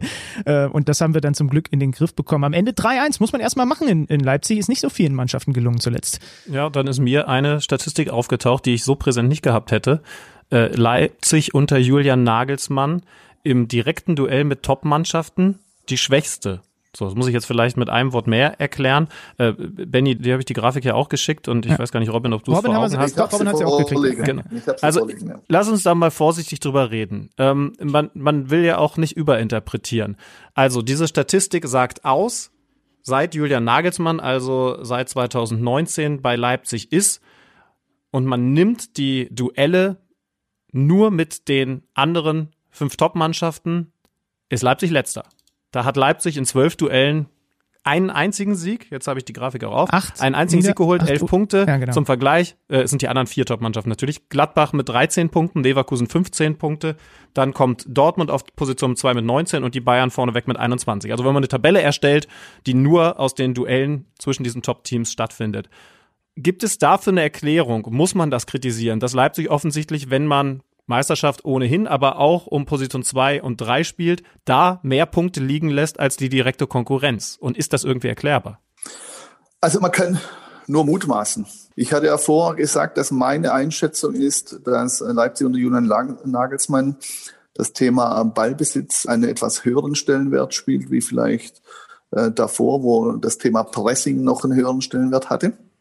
Und wenn man dann einen Zusammenhang herstellen würde, könnte man sagen, Ballbesitz geht natürlich gegen Mannschaften, die nicht unter den ersten vier zu finden sind, etwas einfacher wie gegen die Top-Mannschaften. Das mag vielleicht äh, ein Grund sein. Ja. Auffällig ist, mir war die Statistik so nicht bewusst, das muss ich sagen. Das ist schon äh, sehr äh, auffällig. Äh, man könnte es ja umkehren und sagen, lassen die anderen dann gegen die Untermannschaften zu viele Punkte liegen. Stimmt, oder warum ja. ist Leipzig trotzdem so weit vorne? Kann man auch wieder äh, umkehren. Also ich tue mich immer schwer, dann aus so einer Tabelle was Grundsätzliches äh, abzuleiten, aber es ist auffällig nur ein Spiel. Das stimmt. Ob es mit dem Ballbesitz alleine zu tun hat oder ob das überlagernde Spiel in der Defensive gegen den Ball, wie jetzt auch gegen Dortmund, vielleicht gegen Topmannschaften ausgehebelt wird, weil eine Topmannschaft halt Bayern mit Sané oder Coman, Holland bei äh, Dortmund, Bailey bei Leverkusen, äh, jetzt Gladbach Hoffmann, dass die vielleicht auch in einem Pressing gegen sich vielleicht auch mal im 1-1 oder im Unterzahl durch ein Dribbling die Sachen auflesen können und dann dieses extreme Verschieben auf die anderen Seite, auf der Ballenfernseite eben dann Räume anbietet. Vielleicht mag das sein, aber dazu müsste ich die einzelnen Spiele analysieren von der Tabelle heraus kann es nur eine absolute Mutmaßung sein, äh, die ich jetzt auch nicht als Kritik verstanden haben möchte, sondern man müsste dieser These mal nachgehen. Ja, so. Mhm. ja genau, das so richtig. Man kann es natürlich auch komplett andersrum sehen und sagen, Leipzig ist unglaublich sicher gegen etwas schwächere Mannschaften, da leisten sie sich überhaupt ja. keinen Lapsus im Vergleich zu den anderen Teams. Wenn du mal wieder äh, was vorhast auf dem Crosstrainer, dann schicke ich dir die Spiele rüber, dann kannst du sie alle einzeln analysieren. naja, das Ding ist auch, man muss schon noch, man muss schon noch dazu sagen, Schütti, ne, also es sind zwölf Spiele und sie haben drei dieser zwölf verloren. Ja, also mhm. sie haben achtmal unentschieden gespielt, ja. Also da, wo die Gladbacher sieben von zwölf verlieren, verlieren sie nur drei, aber sie spielen achtmal unentschieden und gewinnen einmal. Das heißt, neun von zwölf Spielen verlieren sie nicht. Ja, das muss man schon dazu sagen, ja. denn äh, wenn du auf die verloren äh, Spalte in dieser Tabelle guckst, die Bayern haben auch dreimal verloren, Dortmund viermal, Leverkusen viermal und Gladbach sogar siebenmal. Also sie haben auch viele Top-Teams zumindest an den Rand der Niederlage gebracht, wenn du gegen solche Mannschaften unentschieden ja. spielst. Ja? Also Völlig ist immer die Frage, wie man es liest. Ja. Ne? Ja. Genau, naja, also die Punkte Punkte lügen natürlich nicht, aber du hast natürlich recht. Äh, sie, sie, sie haben häufig unentschieden gespielt. Das heißt also, es ist offensichtlich alles sehr, sehr knapp. Aber Julian Nagelsmann wird es wahrscheinlich schon Wurm, dass von zwölf Duellen mit diesen anderen vier Top-Teams ein einziges nur gewonnen wurde. Das ist klar. Das, ja. ja. Man aber bräuchte klar, vielleicht es ist, es ist noch, äh, ergänzen die Statistik dazu, äh, wie viele Torchancen hat man sich selber, also qualitativ gute Torchancen erspielt, im Gegensatz zu den anderen. Vielleicht kriegen wir da was heraus, vielleicht hat einfach die Chancenverwertung ja, nicht gestimmt. Ich, ich weiß es nicht, ja. Also man bräuchte sicherlich noch den einen oder anderen Wert äh, dazu, um es ein bisschen mehr einordnen zu können. Ja. Ja, Freddy, Freddy Tappe äh, ist unser Datenguru hört, hört ganz sicher zu.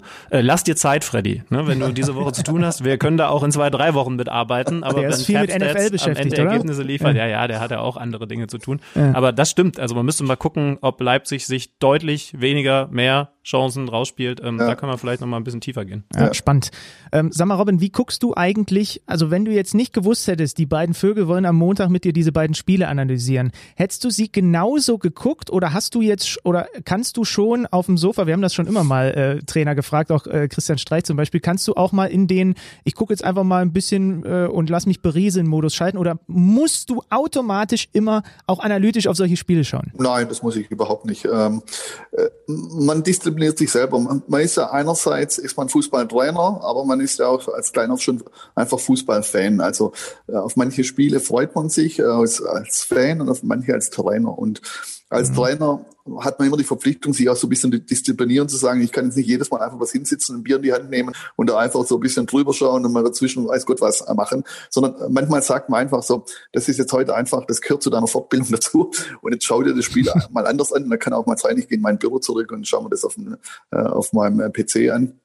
Äh, aber es gibt natürlich auch Spiele, wo du einfach hinsitzt und vielleicht ist auch Familie dabei oder Sohn dabei und dann setzt man sich einfach hin und philosophiert und hat genauso blöde Kommentare wie jeder andere auch dazu, ohne dass sie irgendwie unterlegt sind. Ja, also ähm, ich kann da switchen. Manchmal ist es aber so, dass man es vielleicht aus der einen Motivation heraus anfängt und in der anderen Motivation endet. Also du fängst als mhm. Fan an zu schauen und dann wird es taktisch so interessant, dass du dich auf einmal in der, im Sofa aufrecht setzt und sagst, jetzt guck mal, was passiert da eigentlich? Und andererseits gehst du an ein Spiel ran, willst eigentlich taktisch schauen und irgendwann langweilst du dich taktisch und dann, dann wirst eben. Dann ist das Bier doch auf. Dann ist, genau, das, Bier ist, das Bier ist dann aus. ja. Also ich kann äh, beides, äh, man muss sich aber so schon ein bisschen äh, in die Rolle hinein manövrieren. Das passiert nicht, also zumindest bei mir nicht alleine, ähm, aber es ist nicht so, dass ich jedes nur aus dem Trainerauge raus anschaue. Nein. Aber ist denn deine Situation aktuell? Also wir haben schon unter anderem mit, äh, mit äh, Peter Hübala zum Beispiel gesprochen, mit Sandro Schwarz ge gesprochen, also auch Leuten, die in dieser Corona-Phase kein Traineramt inne hatten oder ein andere, kein anderes Amt inne hatten, zumindest über eine gewisse Zeit. Äh, ist es jetzt bei dir aktuell so, dass du dich aber auch disziplinierst dahingehend, dass du up-to-date bleiben willst und um zu schauen, was auch immer deine Pläne in der Zukunft sind, um dann eben weiter auf der Höhe zu sein? Absolute Pflicht, also up to date, absolute Pflicht äh, immer. Also momentan ist äh, der Alltag durch sehr viele äh, Videokonferenzen äh, geprägt. Ja, äh, und äh, da geht es eigentlich immer um Fußball, um alle Bereiche des Fußballs und ob es neue Tools gibt in, in der Analyse, ob es zum Thema Leistungsdiagnostik ist. Dann geht es äh, wieder um die Taktik. Ähm, ähm, jetzt haben wir in diesem äh, Podcast macht mir sehr viel Freude, aber auch hier nehme ich ja von euch wieder einiges äh, mit. Also up to date bleiben, seine eigene Idee zu überprüfen, das ist ein absolutes Muss. Also es ist als Trainer kannst du nur lange im Geschäft bleiben, wenn du dich auch selber immer wieder versuchst, neu zu erfinden. Lass uns gerne mal noch ein bisschen in deine früheren Stationen eintauchen was ich nicht so auf der Kappe hatte, also ich wusste, dass du natürlich das schwere Erbe von Volker Finke in Freiburg angetreten hast, ja, ja. nach 16 Jahren Volker Finke.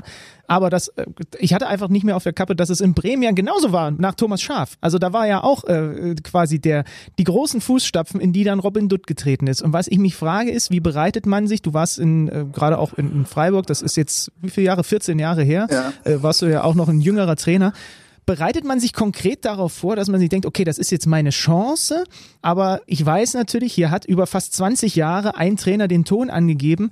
Bereitet man sich konkret darauf vor, was das für einen bedeuten könnte, wenn man diesen neuen Job übernimmt? Ja, und ich würde es noch gerne ergänzen. Also in Leverkusen habe ich Jupp Heynckes beerbt und bei meinem kurzen Intermezzo beim DFB Matthias Sammer. Also, Matthias Sammer, ja, ja, ja. ja. Also war, Große Fußstapfen sind so dein Ding, ne, Robin? Äh, und diese Fußstapfen, kann ich euch sagen, die waren eben auch verdammt groß, ja, weil das alles vier Persönlichkeiten sind, die alle vier in ihren Vereinen ähm, lange Zeit äh, sehr viel äh, bewegt äh, haben. Ja. Und es hat eigentlich schon in Freiburg angefangen. Ähm, Volker Finke stand für diesen Verein, hat alles aufgebaut und Freiburg hat, glaube ich, Volker Finke unglaublich viel zu verdanken. Aber ein Trainerwechsel findet natürlich immer dann statt, wenn es nicht so mehr so läuft. Und, und dann kommst du, und da war ich natürlich ein ganz junger Trainer aus der dritten Liga. Mhm. Ich glaube, ich hatte einen großen Vorteil, ähm, dass ich eben bei meinem Vorgängerverein Stuttgarter Kickers bis zum letzten Arbeitstag da nach fünf Jahren mich voll reingehängt habe und ich habe mich schon vorbereitet, aber ich habe mich nicht an irgendwelche äußeren Diskussionen beteiligt. Ich habe keine Interviews gegeben, nichts. Aber dort bin ich schon vorbereitet rein, aber mit sehr viel Ungewissheit. Also du hast ja keine Erfahrung gehabt. Also dass sie mir das anvertraut haben, ist im Nachhinein noch ein Sechser Lotto für mich gewesen. Und dass wir das dann so gut hingekriegt haben, habe ich damals auch viel meinem Trainerteam zu verdanken gehabt. Das ist in diesem Fall keine Floskel, weil man es einfach sagen muss, sondern äh, Damir Buric, mein Co-Trainer, hat mit mir den Fußballlehrer gemacht. Damir Buric war Spieler beim SC Freiburg und war zweiter Co-Trainer bei Volker Finke und wir hatten ein ganz enges Verhältnis. Und als ich Freiburg angeboten bekommen habe, war mir sofort klar, dass, dass da mir mein Vertrauensmann sein wird auf dem Platz und um den Platz herum. Und er hat mir natürlich da als junger Trainer also sehr, sehr äh, viel dazu beigetragen, dass wir diesen erfolgreichen Weg mit Freiburg gehen konnten, Aufstieg in die erste Liga, einstelliger Tabellenplatz. Ja. Also die, natürlich bereitest du dich vor, aber bei Freiburg war die Unterstützung eigentlich sehr wichtig von. Ja. Äh, später, was gesagt, nach ähm, Bremen der Wechsel, ja, der war ein bisschen anders. Äh, da kam ich ja vom äh, DFB, ich war schon bei Leverkusen vorher, da bereitest du dich auch drauf vor. Bremen hatte nicht mehr die große Zeit von früher. Bremen hatte unter Thomas Schaaf alles geholt, was man holen kann, unglaublich erfolgreich. Aber in den zwei Jahren davor haben sie halt bis fast zum letzten Spieltag um den Klassenhalt gespielt. Finanziell ganz schlecht aufgestellt. Ich weiß noch, als wir unsere Vertragsgespräche gemacht hatten, hat mir einer der Geschäftsführer mitgeteilt, ja, wir können für so sechs, sieben Millionen Spieler einkaufen. Ja, und dann dachte ich, ja gut, ist nicht besonders viel in der ersten Liga, aber, aber immerhin. Dann kam der mhm. Zusatz, aber erst wenn wir für sechs bis sieben Millionen verkauft haben. und, äh, und, und das Ende vom Lied ist, ich habe einen Verein eine Mannschaft, die bis zum vorletzten Spieltag um Klassenhalt gespielt hat, mit Spielern in der Anfangsformation wie Kevin De Bruyne und Sokrates. Und mhm. der Innenverteidigung Sokrates und vorne De Bruyne. Und diese zwei Spieler wurden dir auch noch weggenommen. Also die Fußstapfen von Thomas Schaaf waren deswegen groß, weil er eine Persönlichkeit ist natürlich. Aber für mich war die große Herausforderung natürlich die gleiche wie für Thomas die zwei Jahre davor. Du musstest in dieser schwierigen Bundesliga auf einmal mithalten mit einer hohen Erwartungshaltung, obwohl die Finanzen nicht mehr zu den Topvereinen gepasst haben. Ja. Und wir haben dann in meinem ersten Jahr haben wir dann einen zwölften Tabellenplatz gemacht. Das ist natürlich für Werder Bremen auf Jahre gesehen etwas Biederes. Für mich persönlich und für den Verein war es nach zwei Jahren, um einen Abstieg zu spielen bis zum vorletzten Spieltag, erstmal ein Schritt ins gesicherte Mittelfeld. Ja. Also du hast dich da schon auch darauf vorbereitet, aber es war eine komplett andere Situation wie beim SC Freiburg beispielsweise davor. Du hast äh, zwei Jahre bevor du in Freiburg übernommen hast, deine Trainerausbildung gemacht. Jahrgangsbester im Übrigen. Ähm, zusammen mit Jürgen Klopp, ist das richtig? Zusammen mit Jürgen Klopp, ne? Ja, ja, Jürgen Klopp war dabei, Ralf Hasenhüttel war auch äh, oh. dabei. Ja, also war ein sehr interessanter Lehrgang, den wir damals hatten. Ja. Und du hast im, äh, im Podcast von Munizituni gesagt, dass sowas nicht unbedingt immer ein Vorteil ist, dieses Label Jahrgangsbester, weil das ja, holen die Medien dann natürlich. Ja, Katastrophe sogar. Katastrophe. So schlimm. Ja, aus zwei Sicht. Also einerseits als junger Trainer meinst du noch, das hat was zu bedeuten und äh, erwähnst es vielleicht äh, unbewusst das eine oder andere Mal zu viel. Du merkst, es hat eigentlich gar nichts zu bedeuten.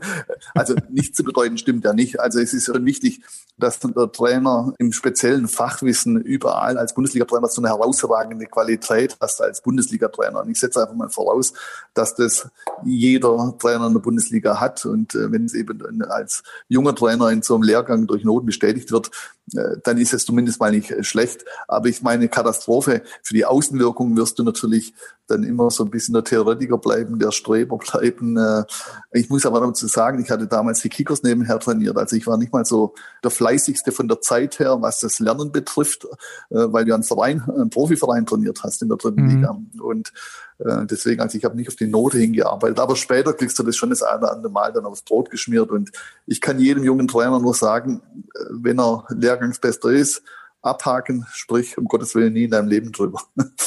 Oder so wie Alex Schlüter machen und einfach nicht so gute Noten. Ja, ich habe das vorher vermieden. ich frage ich glaube aber tatsächlich. Ja, wir sind nicht also, im Eiskunstlauf, wir sind im Fußball. Ergebnis, Ergebnis, Ergebnis. Ich, aber ich, ich glaube tatsächlich, Domenico Tedesco könnte noch einiges dazu erzählen. Bei dem war dieses Label auch auf der Stirn und irgendwie hat man immer daran gedacht ja. und jede Matz, jedes Highlight-Spiel, das ich dann eröffnet habe, habe ich überlegt ja. mit hier der Jahrgangsbeste, der jüngste Trainer und so weiter. Es ist echt eine Bürde, die du dann halt hast. Ja, und ich frage halt auch deswegen, weil ich habe jetzt an den vergangenen Tagen ja äh, ein paar Bundesligaspiele fürs Radio gemacht und dann natürlich mir auch immer die Pressekonferenzen vorher angeguckt und äh, ich wollte mit dir mal darüber sprechen. Also ich dachte mir schon, diese Aussage, das ist nicht immer unbedingt ein Vorteil, bezieht sich vor allem dann auf mediale Berichterstattung, wenn es mal nicht so läuft. Ähm, wie hat sich bei dir der Umgang mit uns Medienfuzis, auch wenn du in Amt und Würden bist, verändert? Denn mir ist auf den Pressekonferenzen aufgefallen, es gibt natürlich Trainer, denen siehst du von vornherein schon an, die haben eigentlich da gar keine Lust drauf. Und es gibt Trainer, die das auch sehr geschickt, finde ich, einfach dadurch, dass sie ein bisschen redseliger sind, für sich nutzen. Wir haben mit Marc Kosicke mal darüber gesprochen, dass ich glaube, dass das zum Beispiel Florian Kofeld durch schwere Situationen in Bremen auch ein bisschen besser äh, hilft, weil er einfach eine ganz andere Öffentlichkeitswahrnehmung hat, dadurch, dass er eben so redselig ist und auch gerne mal auf Dinge antwortet. Von Christian Streib brauchen wir gar nicht anfangen. Aber wie hat sich bei dir, hast du auch mal gezielt dann irgendwann angefangen, Medien für dich zu nutzen? Warst du immer skeptisch? Hast du die Skepsis dann so ein bisschen ablegen können? Wie, wie ist dein Umgang mit Medien im Laufe der Zeit geworden? Also du wirst mit jedem Jahr, wo du dabei bist, wirst du deutlich entspannter. Und irgendwann tritt auch mal der Zeitpunkt ein, äh, wo du hinter den Medien und den Medienvertretern eben nicht die Funktion siehst, sondern auch mal den Menschen einfach siehst. Und als junger Trainer ist es schon so, da bist du für Kritik und Lob anfälliger. Und wenn du als junger Trainer da oben dabei bist, heißt es erstmal, du hast bis jetzt ganz viel richtig gemacht und bist eigentlich nur gewöhnt, gelobt zu werden. Und auf einmal wirst du kritisiert. das kann ja nicht an dir selber liegen, das muss ja an deinem Gegenüber liegen. Und da bist du natürlich äh, schon alles, hinterfragst du mehr und bist so ein bisschen mehr auf Spannung, willst keine Fehler machen.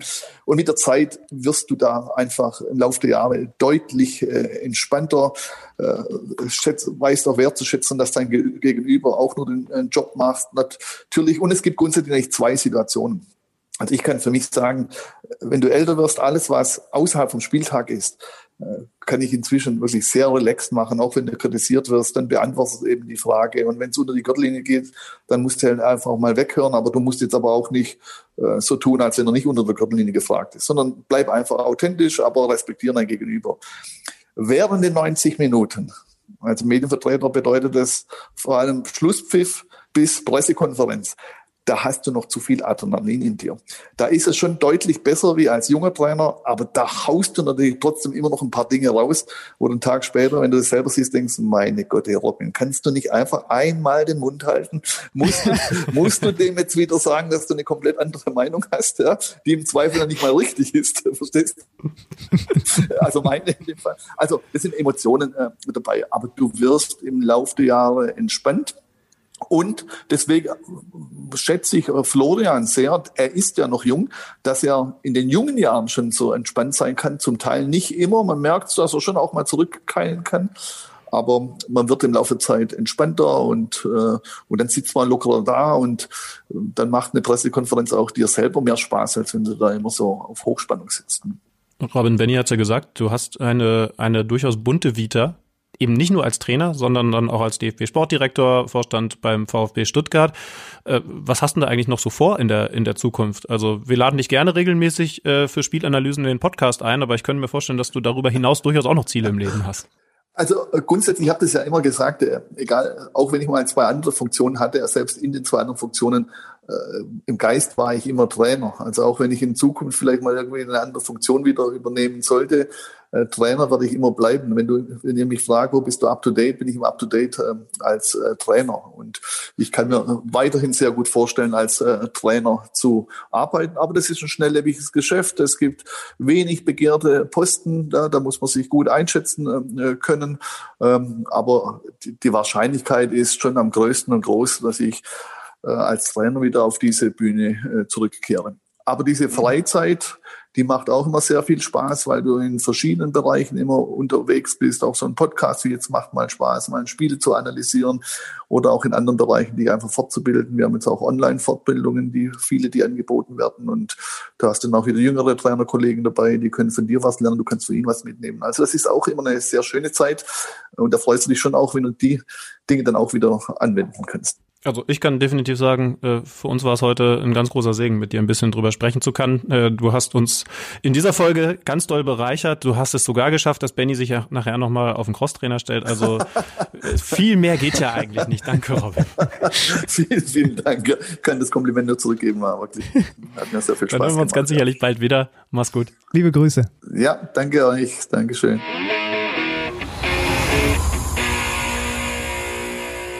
Springen wir von ganz oben in der Tabelle nach unserer Topspielanalyse nach ganz unten, aber eben nicht nach ganz, ganz unten. Denn der FC Schalke 04 ist seit diesem Spieltag nicht mehr Tabellenletzter und man kann auch endlich, zumindest für die nächsten Wochen und Monate, erstmal das Wort Tasmania Berlin, sind zwei Wörter, äh, aus, dem, äh, aus der Berichterstattung rings um Schalke 04 streichen, denn sie haben es hingekriegt. Heureka Alexander Schlüter, der FC Schalke 04 hat ein Spiel gewonnen und dann gleich noch 4-0. Gegen Hoffenheim, das Ganze in der eigenen Arena, natürlich nicht vor Fans, aber eben, oh, ich kann mir richtig vorstellen, wie, wie, wie Schalke-Fans zu Hause gesessen haben, am Fernseher gesessen haben und sich gedacht haben, was ist das denn eigentlich für ein Gefühl? Wo, wo, ach, so hat sich das angefühlt. Wo kommt das denn jetzt? Ist so ein bisschen wie wenn man nach, nachdem man den ganzen Herbst, Winter, dann auch über Weihnachten nur mit Essen und gar kein Sport beschäftigt war. Und dann ist der Frühjahr, äh, der Neusatz, äh, der, der, der Neusatz, der Vorsatz fürs neue Jahr, dass man mal wieder Sport macht. Und dann dieses erste Mal Gefühl, nachdem man es tatsächlich getan hat. Ich glaube, dass sie eher sich sogar gedacht haben, jo, stimmt, ich, äh, also normalerweise schlage ich jetzt immer gegen diese Wand, wenn der Apfel vom Schiedsrichter kommt, aber ist, diesmal ist ja wieder ganz anders. Ja, nee, also ganz im Ernst, äh, Schalke gewinnt 4 zu 0. Äh, also ich habe, ist ganz lustig, ich, äh, ich habe auf der Rückreise, kann ich glaube ich mal erzählen, von, äh, von Mönchengladbach, als ich dann wieder nach München äh, gereist bin, habe ich äh, Holger Fand getroffen, den Kollegen, äh, der für Sky dieses Spiel kommentiert hat. Und wir haben so ein bisschen überlegt, na komm, äh, wie geht's aus? Und er hatte das auch so ein bisschen im Gefühl, dass das jetzt zum ersten Saisonsieg reichen würde. Ähm, einfach so ein bisschen, die Story ist doch ausgerechnet jetzt, wo Tasmania Berlin wackelt, wo es jetzt dann soweit wäre, da springen sie der ganzen Geschichte nochmal äh, von der Schippe. Also irgendwie haben wir es beide so ein bisschen so gespürt, aber definitiv haben wir beide gesagt, es wird so ein ganz ekelhaftes 1 zu 0 durch ein eigentlich Abseitstor, aber doch ganz komisch für den VR nicht zu sehen oder irgendwie sowas. Aber sie haben jetzt ein überzeugendes, ist das richtig? Überzeugendes 4 zu 0 eingefahren. Naja, wenn du 4-0 gewinnst, ist am Ende auf jeden Fall überzeugend gewesen. Ähm, sie den Begriff unverdientes 4 0 gibt's so nicht, ne? Haben wir bislang in diesem Podcast, ja, aber haben wir bislang in diesem Podcast selten gebraucht. Ich glaube, Hoffenheim hätte auch in Führung gehen können, aber dann war es wenig Hoffenheim und viel Amin Arid und natürlich sehr viel, also Arid war überragend, drei Vorlagen, ein Tor. Und er ist aber trotzdem nur der zweitwichtigste in diesem Spiel, weil alle Schalker natürlich ihre Kinder jetzt, die Corona-Kinder, die alle entstehen, werden alle Matthew genannt. Matthew Hoppe, der, was, was gebürtiger US-Amerikaner, ne? Aus Yorba Linda, California. Der macht drei Tore. Drei. Also, ich muss auch ehrlich sagen, ich hatte den so nicht auf dem Schirm, dass der da überhaupt vorne drin spielt. Ähm, ich ich habe ich, ich habe da bei Schalke, das gebe ich auch gerne zu, jetzt in den letzten Wochen gar nicht mehr so genau hingeschaut. Und jetzt ist er natürlich wie Phoenix aus der Asche erschienen, macht diese drei Tore und alle sprechen über Matthew Hoppe. Ähm, wie siehst du die Geschichte grundsätzlich? Bevor wir vielleicht auch noch ein bisschen mehr aufs Spiel eingehen und auf die einzelnen Aktionen, denn du hast völlig recht, finde ich. Amin Arid hat auch gezeigt, was da eigentlich möglich wäre, wenn der halt mal so ein bisschen sein Talent abrufen würde. Ähm, ausgerechnet so ein Emporkömmling, ausgerechnet einer, der für die knappen Schmiede aufläuft, macht jetzt die Tore. Ist das nicht noch mal geiler, als wenn der äh, halbwegs teure Neuzugang, äh, mir fällt jetzt nicht mal einer ein. Ähm, ja gut, Kolasinac wäre auch eine geile Geschichte gewesen, aber Stambuli irgendwie mit einem Freistoßtor das Ding macht, weißt du? Ja, weiß ich. Natürlich ist es geiler. Man muss dazu sagen, er spielt dann halt auch trotzdem erst seit anderthalb Jahren auf Schalke, ne? Kam mhm. aus der, habe ich auch gelernt, Barca Academy, die ist in aber eben, äh, den aber USA eben nicht gibt. La Masia, ne? Ja. ja, genau. Und in Casa Grande gibt es eine Barcelona Academy. Also die äh, haben da auch eine Akademie tatsächlich in den USA. Kam in die U19, spielt eigentlich zweite Mannschaft und ist vor allem da ja noch nicht mal wahnsinnig als Torjäger aufgefallen. In der Regionalliga West 16 Einsätze diese Saison, genau ein Tor. Und jetzt macht er dreimal so viel in diesem Spiel und vor allem wie er die macht. Zwei Lupfer mit beiden Füßen, einer links, einer rechts und das dritte auch noch, indem er am Hüter vorbeigeht. Das ist ja mit, sehr, mit dermaßen viel Selbstbewusstsein abgeschlossen. Natürlich macht er die beiden anderen dann auch deswegen so, weil, er, weil der erste ihm so gelingt. Ja, Aber das ist ja. ja. wurscht. Ist natürlich einfach eine überragende Geschichte. Also, wenn du jemanden zum ersten Mal vor so einen Fernseher setzt und ihm Bundesliga-Fußball zeigst und er sieht Matthew Hoppe bei diesen Abschlüssen, gerade natürlich auch bei diesem wunderbaren Lupfer, du würdest ja denken, okay, ist das dieser Robert Lewandowski, von dem alle sprechen? Weil er das mit dieser, mit dieser Kaltschnäuzigkeit, aber auch diesem absoluten Selbstverständnis macht. Der wurde erst in der U17 zum Mittelstürmer umgeschult, hat da dann, das muss man schon sagen, in den USA richtig, richtig viel geknipst und dann hast du richtig gesagt, auf Schalke in dieser, in dieser zweiten Mannschaft, aber viel Ladehemmung, eben viel auch nur als Joker reingekommen und jetzt das. Ja, also das ist jetzt, es ist jetzt für den Moment einfach erst einmal die spannende Geschichte. Wir müssen ganz ehrlich sein, es kann auch sein, dass der in den nächsten Wochen nicht trifft und dann auch wieder in der Versenkung verschwindet und dann wird er trotzdem für immer in diesen Geschichtsbüchern der Gelsenkirchener sein. Aber es wäre natürlich auch irgendwie total geil, wenn er das jetzt fortsetzen kann. Übrigens, dann müssen wir eine Sache noch zusätzlich erwähnen, weil das könnte dann richtig bitter werden. Stell dir mal vor, der entpuppt sich jetzt wirklich als richtig großes Talent und das können wir bei allem Spaß nicht wegdiskutieren. Diese Abschlüsse waren phänomenal gut. Und eben nicht nur mit Selbstbewusstsein, sondern das musst du auch technisch erstmal so hinkriegen. Stell dir vor, der entpuppt sich jetzt wirklich als das neue Talent, auf das die Schalker alle gehofft haben. Und er hat jetzt diesen Durchbruch, auch wenn es vielleicht über diesen Umweg passiert ist und er erstmal in der zweiten Mannschaft so ein bisschen Probleme hatte. Sein Vertrag läuft aus. Das Schlimmste, was passieren könnte, wäre doch, der spielt jetzt eine gute Rückrunde, der knipst und knipst und knipst und dann ist er der nächste Schalker, der das Schiff verlässt. Ja, beziehungsweise da war es natürlich nicht so vorherzusehen. Und ich würde jetzt in der aktuellen Situation bei Schalke noch sagen, es ist auch das Beste, was ihnen passieren würde, wenn er wirklich eine gute Rückrunde erstmal spielt, denn dann würde Okay, das die Hauptsache, Wahrscheinlichkeit erhöhen, dass er in der Liga bleiben. Ähm, Wir müssen übrigens neben Arid und äh, Matthew Hoppe auch noch Ralf Fährmann erwähnen. Äh, Christian Groß hat es auch gesagt nach dem Spiel, wir mussten uns in der ersten Halbzeit auf Ralf Fährmann verlassen. Er war unser Felsen. Also auch der äh, Schritt von Christian Groß, sich klar für ihn auszusprechen als Nummer eins, den Schalker, äh, den man mit diesem Verein verbindet, da zwischen die Pfosten zu stellen und nicht Renault, ist aufgegangen. Ja, also äh, der Christian Groß hat tatsächlich da hier und da jetzt ein ganz glückliches Händchen. Es ist nur ein Spiel. Vorsicht, trotzdem alle Schalke-Fans, die uns hier jede Woche gehört haben und natürlich da auch immer noch mal so ein halbes Tränchen im Auge hatten. Herzlichen Glückwunsch. Wir freuen uns auch ein bisschen irgendwie, auch wenn das aus Hoffenheimer Sicht blöd ist, aber natürlich ist das äh, für eine Mannschaft, die so lange und vor allem für Fans, die so lange darben, ist das was ganz Besonderes und dann ja, zaubert es auch einem Neutralen mal ein Lächeln aufs Gesicht. Nach 30 Spielen gewinnt Schalke wieder ein Bundesligaspiel. Und du hast äh, richtigerweise gesagt, dass das zu Beginn auch hätte anders kommen können. Wir haben ja jetzt beim absoluten Topspiel drüber geredet, dass die Sache natürlich von den Bayern auch in der ersten halben Stunde hätte glattgezogen werden können. Das bedeutet jetzt nicht, dass Hoffenheim dieses Spiel eigentlich hätte gewinnen müssen, aber wenn Fährmann nicht da gewesen wäre, dann wäre gerade in der Anfangsphase die Situation auch schon wieder eine andere gewesen. Also ist nicht, ist nicht so leicht, ja. Lassen wir doch vielleicht noch mal einen Schalker Edelfan zu Wort kommen, der mittlerweile nicht mehr auf Schalke spielt, aber das Spiel verfolgt hat und das klang dann so. Schalke!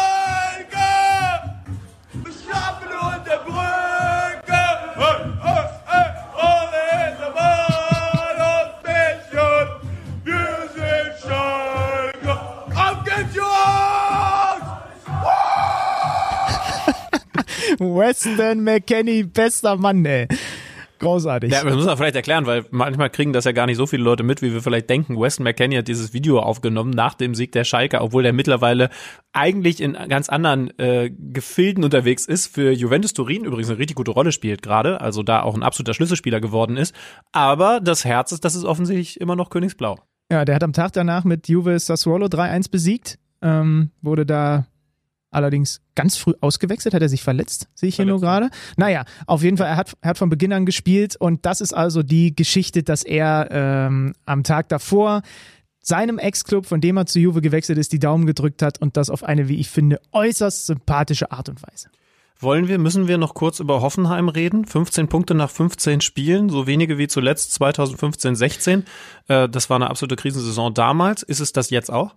Äh, ist es und es wird, es wartet ein Schicksalsspieltag auf uns. Und zwar eventuell sogar nicht nur für einen Trainer. Hoffenheim mit Hoeneß spielt zu Hause gegen Bielefeld. Und wenn sie das Ding nicht gut gestalten, es sind schon Medienberichte zu lesen, so nach dem Motto, äh, Hopp hat ein Ultimatum gestellt, auch wenn Alex Rosen das verneint. Und im direkten Duell dann auch noch am kommenden Spieltag spielt Köln gegen die Hertha, Gistol gegen Labadia. Und wer da verliert, wird auch eng. Also das ist ein absoluter Schicksalsspieltag für vielleicht zwei Trainer. Bielefeld, das können wir vielleicht ganz kurz ergänzen, hat 1 zu 0 gegen Hertha gewonnen. Das macht die Probleme für Bruno Labbadia nicht kleiner. Für Bielefeld natürlich ein toller Erfolg. Ja, da können wir gleich wieder in so eine Analyse-Show gehen eigentlich kommende Woche. Das wird doch spannend. Ja, aber jetzt machen wir erstmal statt Krise positiv. Wir, wir haben ja so eine leichte Tendenz, und das ist auch irgendwo nachvollziehbar, Schüppmann, dass wir häufig mit äh, den Kicker-Reportern reden, wenn es bei einem Verein nicht gut läuft. Ne? Und heute, ja. heute durchbrechen wir diesen Bann mal. Denn wir reden über das heißeste Team in den Top 5 Ligen Europas, wenn ich richtig informiert bin. Das ist der SC Freiburg mit fünf Siegen in Folge. Haben auch jetzt wieder beeindruckend gespielt, haben Köln geschlagen und zwar mit dem höchsten Sieg der Bundesliga-Geschichte. Also für diesen Verein gab es, glaube ich, zweimal so ein Ergebnis. Jetzt ein 5 zu 0. Also da ist schon ganz viel besonders. Und du hast es gesagt, das ist eben nicht auf einmal passiert, sondern in den letzten Spielen in Serie. Äh, darüber müssen wir mit Schrölo reden. Mit wem? Schrödo. oh Gott, ey. Mit Schrölo. Carsten Schröter-Lorenz ist unser Freiburg-Experte. Kennt ihr doch. Äh, ich weiß nicht, ob er einen Spitznamen hat oder hatte. Jetzt hat er einen. Äh, übrigens eine besondere Situation, Benny. Das müssen wir den Zuhörern. Was ist Schrödo? So ein guter Spitzname. Das ist ein guter Spitzname. Ja, soweit habe ich jetzt einfach nicht gedacht. Schrödo ist nicht schlecht. Ne? Äh, Schröder ist gerade am Arbeiten. Ich weiß gar nicht, äh, er hat jetzt gleich Zeit für uns, hat er gesagt, ne? Denn die ja. Kicker-Reporter müssen im Moment total fleißig sein, weil, Trommelwirbel, die neue Kickerrangliste erstellt wird. Wir haben das im vergangenen Jahr schon mal vorgestellt.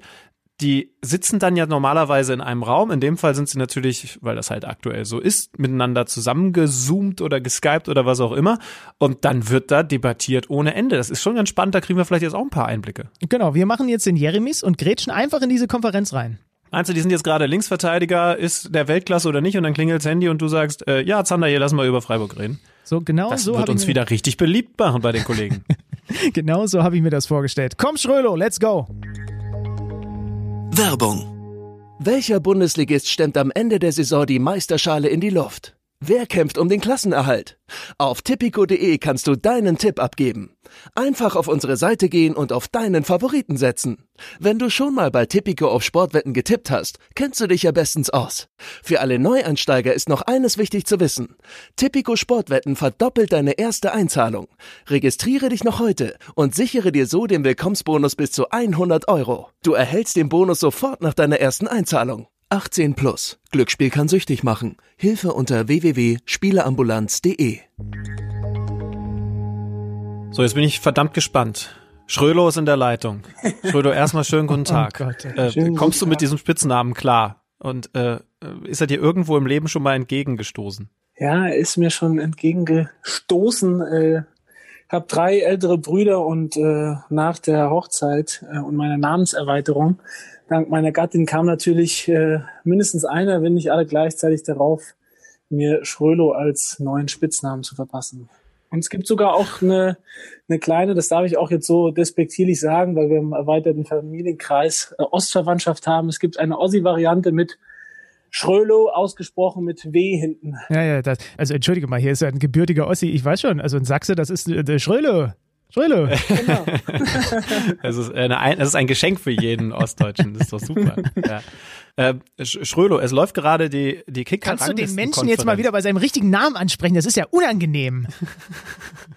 Ich ziehe das jetzt so weit durch. Äh, wie, wie, äh, Carsten, wie läuft's denn aktuell? Äh, gibt's schon Auseinandersetzungen, Unsportlichkeiten bei euch in der Redaktion? Irgend, musste schon irgendjemand des Platzes verwiesen werden? Ich kann mir nur vorstellen, dass es da richtig zur Sache geht, wenn ihr um die einzelnen Rankings debattiert. Ja, du hast gerade gehört, wie ich Luft ausgestoßen habe. Mal schön durchgeschnauft, wie Oli Kahn früher. Also es geht äh, hoch und heiß her. Ähm, man muss dazu sagen, dass es aber äh, gut abläuft, äh, dafür, dass wir nur äh, bei Video quasi mit, mit reichlich Corona-Abstand äh, zusammentreffen und nicht wie sonst uns dann auch noch im Infight in einem Raum begegnen, wie all die Jahre und Jahrzehnte. Ähm, Corona hat es möglich gemacht, wie bei, bei so vielem, auch die heilige Kicker-Ranglistenkonferenz schon im letzten Sommer in ein Videocall-Konferenzformat zu pressen. Und auch mit der digitalen Handhebefunktion, muss man sagen, laufen die Abstimmungen äh, relativ gesittet.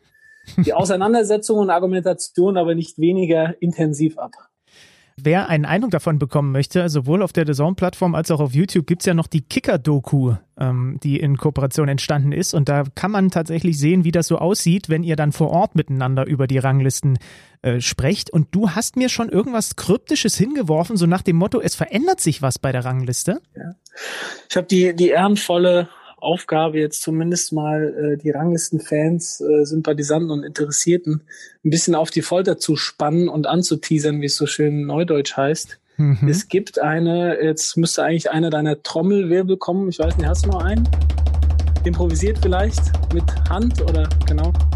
Eine Ranglistenreform. Äh, also viele Traditionalisten müssen stark sein. Es wird sich was verändern. Ähm, wir haben sie ein bisschen gestrafft, aber mehr darf ich noch nicht verraten. Ähm, ja, äh, man darf gespannt sein. Übernächsten Montag kommt die komplette Bundesliga-Rangliste im Montagskicker. Ähm, und da wird man sehen, äh, ja, wie die Ergebnisse aussehen und das neue Format. Also ich muss gestehen, ich bin bislang überhaupt kein Fan dieser Reform, weil offensichtlich Alex und ich nicht involviert sind. Das hätte ich mir von dieser Reform erwünscht. Aber gut. Ich, ich, ich, kann jetzt auch nur spekulieren. Ich weiß es ja auch nicht. Ich freue mich auf in zwei Wochen. Vielleicht gibt es so, äh, wie sind nochmal, es ist äh, normalerweise Weltklasse, internationale Klasse, dann im Blickfeld und im, Im weiteren, weiteren, Kreis. Nee, Im weiteren Kreis ist die dritte gewesen und Blickfeld war ah, die vierte Kategorie. Blickfeld. Vielleicht hat man da äh, der Jugend angepasstere Begriffe gefunden. Das ist so cool, not so cool, fette Likes, nice, lit. lit. Stell dir mal vor, Frankie Lusum und Carlo Wild müssen über die Kategorie lit mit Manuel, Manuel Neuer, äh, nochmal Gratulation. Sie waren in der Kickerrangliste absolut lit. Das haben Sie in den letzten zwei Jahren so bestätigt. oh, also, Mann, also in zwei Wochen können wir uns drauf freuen. Ich bin sehr, sehr gespannt und ja. hoffe, dass äh, es da jetzt äh, faire, aber so richtig schöne Kommunikation und Auseinandersetzung bei euch gibt, wenn ihr diese einzelnen Platzierungen da festlegt. Ich kann mir das mal lebhaft vorstellen. Ben jetzt ja richtigerweise gesagt, kann man in dieser Kicker-Doku äh, auch nochmal sehr schön nachverfolgen. Ja. Ähm, genau. Vielleicht reden wir jetzt über das, was du am Wochenende erlebt hast. Da äh, hast du ein Schützenfest von Freiburg gegen Köln erlebt. Wir haben gerade schon so ein bisschen gesagt, wie verrückt es ist, dass die Freiburger gerade das Top-Team überhaupt sind.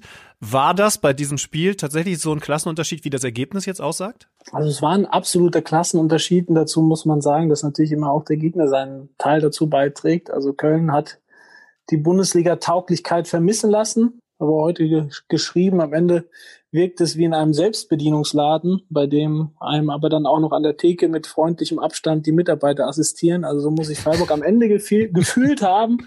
Aber davor mussten sie schon auch wieder dafür arbeiten. So ist es nicht. Ähm, und die Qualitäten eben auf den Platz bringen, wie in den letzten Wochen auch, um den fünften Sieg in Folge einzufahren. Aber äh, ohne jetzt Köln zu nahe treten zu wollen, das haben sie auch selber gesagt, an dem Tag war es jetzt nicht allzu schwer, sie zu schlagen und, äh, und da Freiburg gut drauf ist, war es dann auch absolut in der Höhe verdient, die mal 5-0 aus dem Stadion zu schießen. Aber du sagst es, es war ja jetzt nicht der erste, sondern eben der fünfte Sieg in Folge. Was macht denn Freiburg im Moment so stark? Sind es die alten Stärken oder hat Christian Streich da zuletzt was Neues installiert?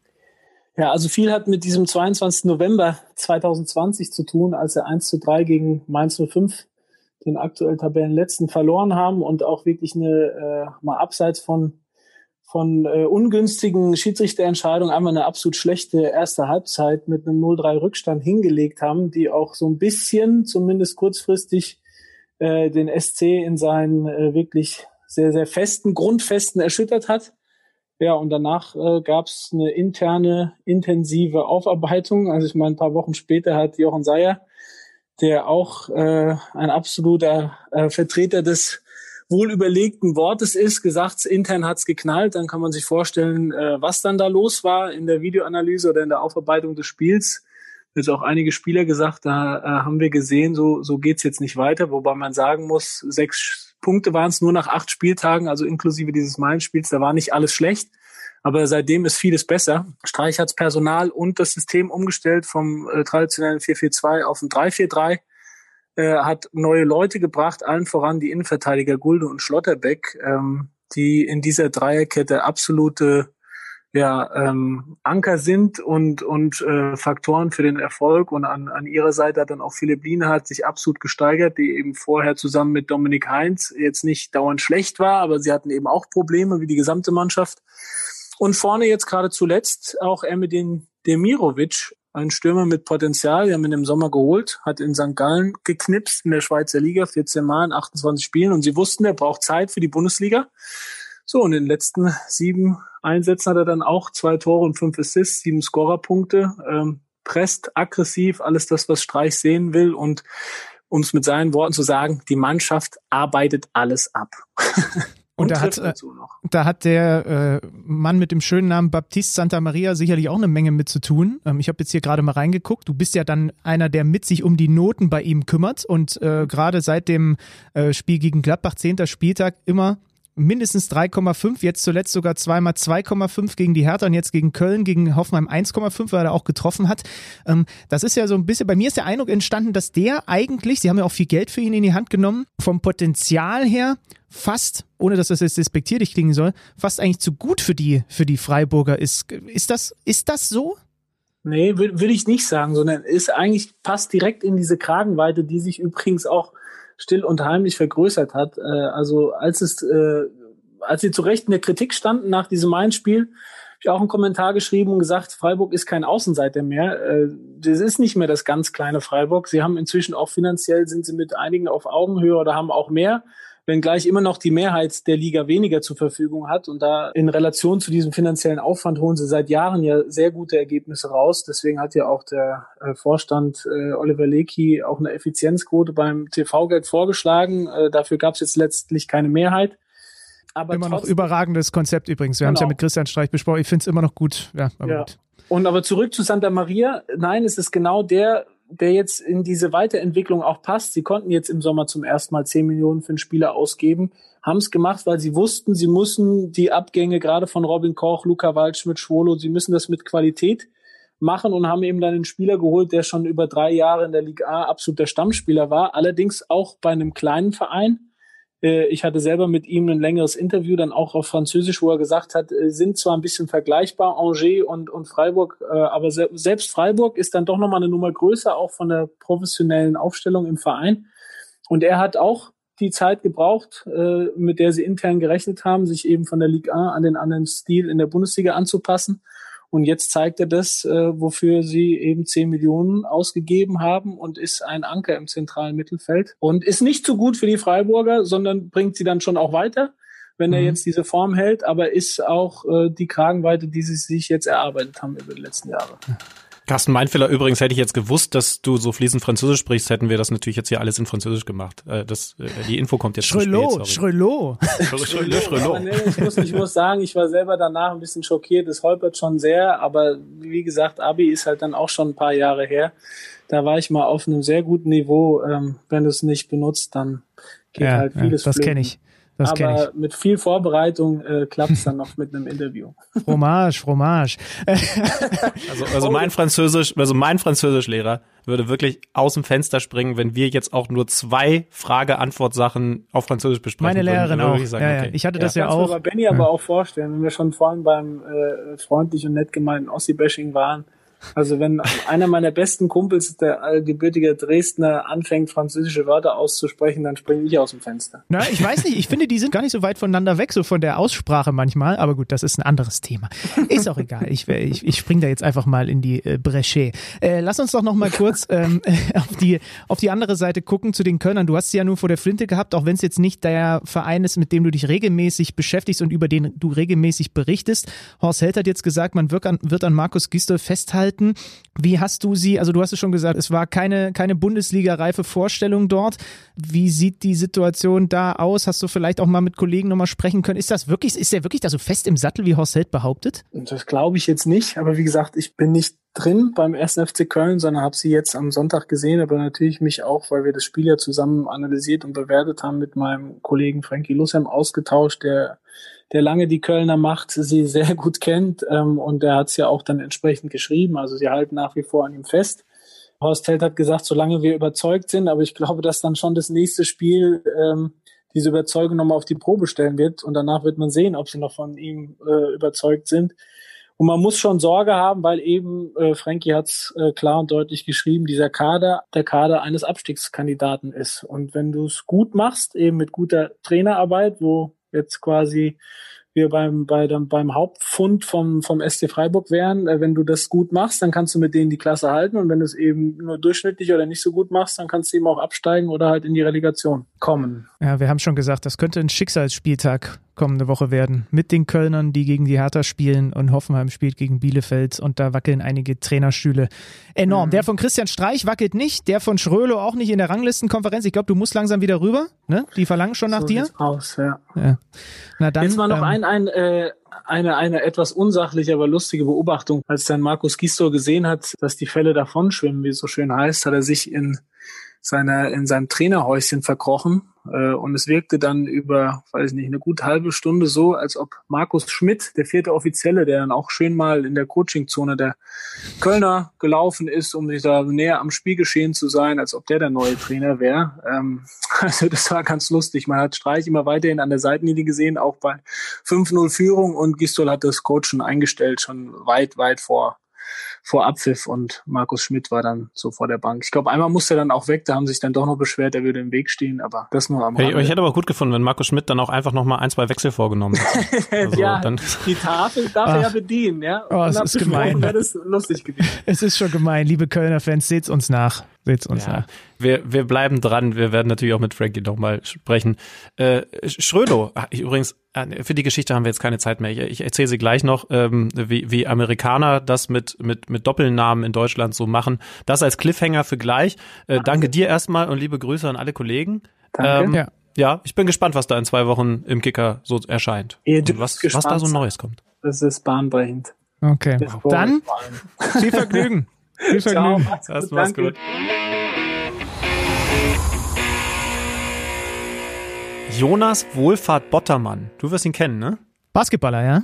Ja, also, also einer der deutschesten Namen, die es so gibt. Jonas Wohlfahrt Super lieber Typ. Bottermann. Ja, se- seiner der Typ Center ähm, mittlerweile bei Ludwigsburg, ne? Das ist, äh, das ist deine Liga, da kennst du dich ein bisschen besser aus. Äh, wenn er noch aktiv ist. Ich, ich habe es ehrlich gesagt nicht so richtig Nee, verfolgt. Wobo War auf jeden Fall bei den Ludwigsburgern sein, ja. Ja, war auf jeden Fall von 2013 bis 2016 bei Alba Berlin und das ist die Geschichte, die mir gerade eingefallen ist, weil ich sie großartig finde. Das ist vielleicht ein bisschen Nerd Talk, aber das müsst ihr jetzt auch mal aushalten. Äh, ich habe mir das Spiel zwischen Alba Berlin und den San Antonio Spurs war es, glaube ich, ähm, damals im amerikanischen Kommentar angehört. Konnte man konnte man da machen und ähm, das war so ein vor der Saison ähm, Vorbereitungsspiel. In Berlin, ne? Genau, in, in Berlin. Jonas Wohlfahrt Bottermann spielt für Berlin und stellt für die amerikanischen Kollegen natürlich also phonetisch eine komplette Herausforderung dar. Was machen die? Die sagen einfach, and with the number 10, everybody in Germany calls him Wobo. Und sie haben nicht einmal in dieser kompletten Übertragung Jonas Wohlfahrt Bottermann gesagt, weil sie wussten, sie werden darüber stolpern, sie werden es nicht hinkriegen. Und sie haben ihn nur, wann immer der am Ball war, and Wobo, Wobo does it again. And now, three points, Wobo, oh yeah, that's my man. Und am Ende war das tatsächlich einer der besten Spieler für Alba. Und sie haben nicht einmal seinen Namen ausgesprochen. Immerhin haben wir Kollege Schröter-Lorenz nun erwähnt. Haben wir, haben wir gut gemacht, ja. Doppelnamen sind auch, je nachdem, manchmal sind sie was sehr Schönes, manchmal sind sie eine Bürde, sagen wir es mal so. Nochmal danke an Schröter. Ja, danke an Schrölo. Damit machen wir den Spieltag zu. Ich habe gestern noch die Stuttgarter wieder gesehen. Die machen wir aktuell mit am meisten Spaß in der Fußball-Bundesliga. 4-1 gegen Augsburg. Äh, Bremen ermauert sich gegen Leverkusen ein 1-1. Machen wir den Spieltag zu. Wir haben noch eine Sache offen, Schöbenmeier. Und das ist, jetzt dauert es ein bisschen, ich muss den Satz in die Komm, Länge ziehen. Und jetzt ist das hier, haben wir noch offen. Was für eine An, ein, ein, oh, was für eine Anmoderation. Da war wirklich alles falsch an dieser Vor allem, weil Moderation. 6000 Leute sagen, nun mach doch diese Managerspielgeschichte endlich. Ja. So, und ich kann sagen, dass Erling Haaland natürlich, aber den hast du ja leider auch, gut abgeliefert hat an diesem Spieltag. Er hat mir 55 Punkte beschert, nicht nur er alleine, sondern in Kombination, aber Haalands 19 und Solois 13 und Neuhaus 10 sorgen dafür, dass es gar nicht so auffällt, dass Nabri und Davis äh, zusammengerechnet minus vier Punkte holen. Also die haben alle ihren Anteil geleistet, Christian Günther natürlich auch. Ich bin mit diesem Spieltag sehr zufrieden. 24 Punkte habe ich geholt und 19 davon Yes! kommen von Erling Haaland. Also äh, der Rest war einfach mies. Äh, Lewandowski mit einem Elfmetertor, aber nicht viel mehr. Ja, ähm, aber in der Gesamtrangliste dürfte ich noch vor dir sein. Das ist mir das Wichtigste. Gucken wir mal, wer den äh, Spieltag in unserer Liga gewonnen hat mit 87 Punkten. Wow. Keksi 02 hat den Spieltag gewonnen und was ich mir mittlerweile gerne, ich gucke gerne mittlerweile einfach, was die so für, für Spiele haben. Also er hat zum Beispiel neben Haaland noch Demirovic gehabt und er hat natürlich Jonas Hofmann gehabt. Wenn du an diesem Spieltag Jonas Hofmann hattest, dann hast du ganz gute Chancen auch am Ende zu gewinnen. Diese erste fünf, äh, diese erste elf, jetzt war ich schon im Basketballmodus, natürlich mit Hofmann, mit Haaland, mit Demirovic, mit Höfler, der auch zwölf Punkte geholt hat, hat diesen Spieltag dann in Richtung Keksi geschoben. 87 Punkte. Ich habe gerade Respekt. ich habe gerade gesehen, genauso viele Punkte wie du hat an diesem Spieltag Lucien Favre geholt, der in unserer Liga ist. Beruhigt mich ja auch, dass äh, der was zu tun hat und jetzt nicht nach seiner Beurlaubung in Dortmund ein bisschen rumhängt. Lucien, schön, dass du bei uns in der Managerliga bist. Und ich bin immer noch 112. Also es ist von 500, ist das ja eigentlich nicht verkehrt, aber dich will ich eigentlich noch kriegen. Das Problem ist natürlich nur mit diesem Lewandowski, ja, er braucht mehr solcher Spiele. Dann habe ich irgendwie eine Möglichkeit. Also wenn man sein Geld, sein Haus, seine Miete, Brot, Butter damit verdient, über Fußball zu reden, dann darf man schon auch ein bisschen weiter oben sein, Benny Zander. Aber das Ja, Gute ist, neun, und, du bist 99. Sei, entschuldige mal, du hast also unter Nils den Top Schlüter immer 100 noch sollte nicht. man schon sein. Das ist das Nils Einzige, Schlüter, was ich erwähnen ist, will. Nils Schlüter ist zwei Punkte noch vor dir. Oh, das ist ein Rennen. Es ist ein Schlüterrennen da bei uns in der Äh, es, Liga. Es geht um die Schlüterkrone und ich habe sie weiterhin angepeilt. Das Gute an dieser Sendung ist, wir hatten sehr, sehr viel Expertise mit dabei. Hat uns großen Spaß gemacht. Ich hoffe, ihr habt auch gerne zugehört bei der Topspielanalyse, der doppelten Topspielanalyse mit Robin Dutt. Das können wir gerne bald mal wieder machen. Schön, dass ihr dabei gewesen seid. Benny macht dir eine schöne Woche. Es wird kalt, glaube ich, auch in Leipzig. Ja. Da, wo der Schnee so schnell schmilzt, habe ich in der vergangenen Woche von Emil Forsberg gelernt. Und äh, euch dann auch noch eine schöne Woche und bis bald. Ja, wünsche ich dir auch, Schlübenmann. Zucchini-Blüten, ne? Ausrufezeichen. Oh ja, geh gleich, ich gehe gleich los. Kicker meets the Zone, der Fußball-Podcast. Präsentiert von Tipico Sportwetten mit Alex Schlüter und Benny Zander.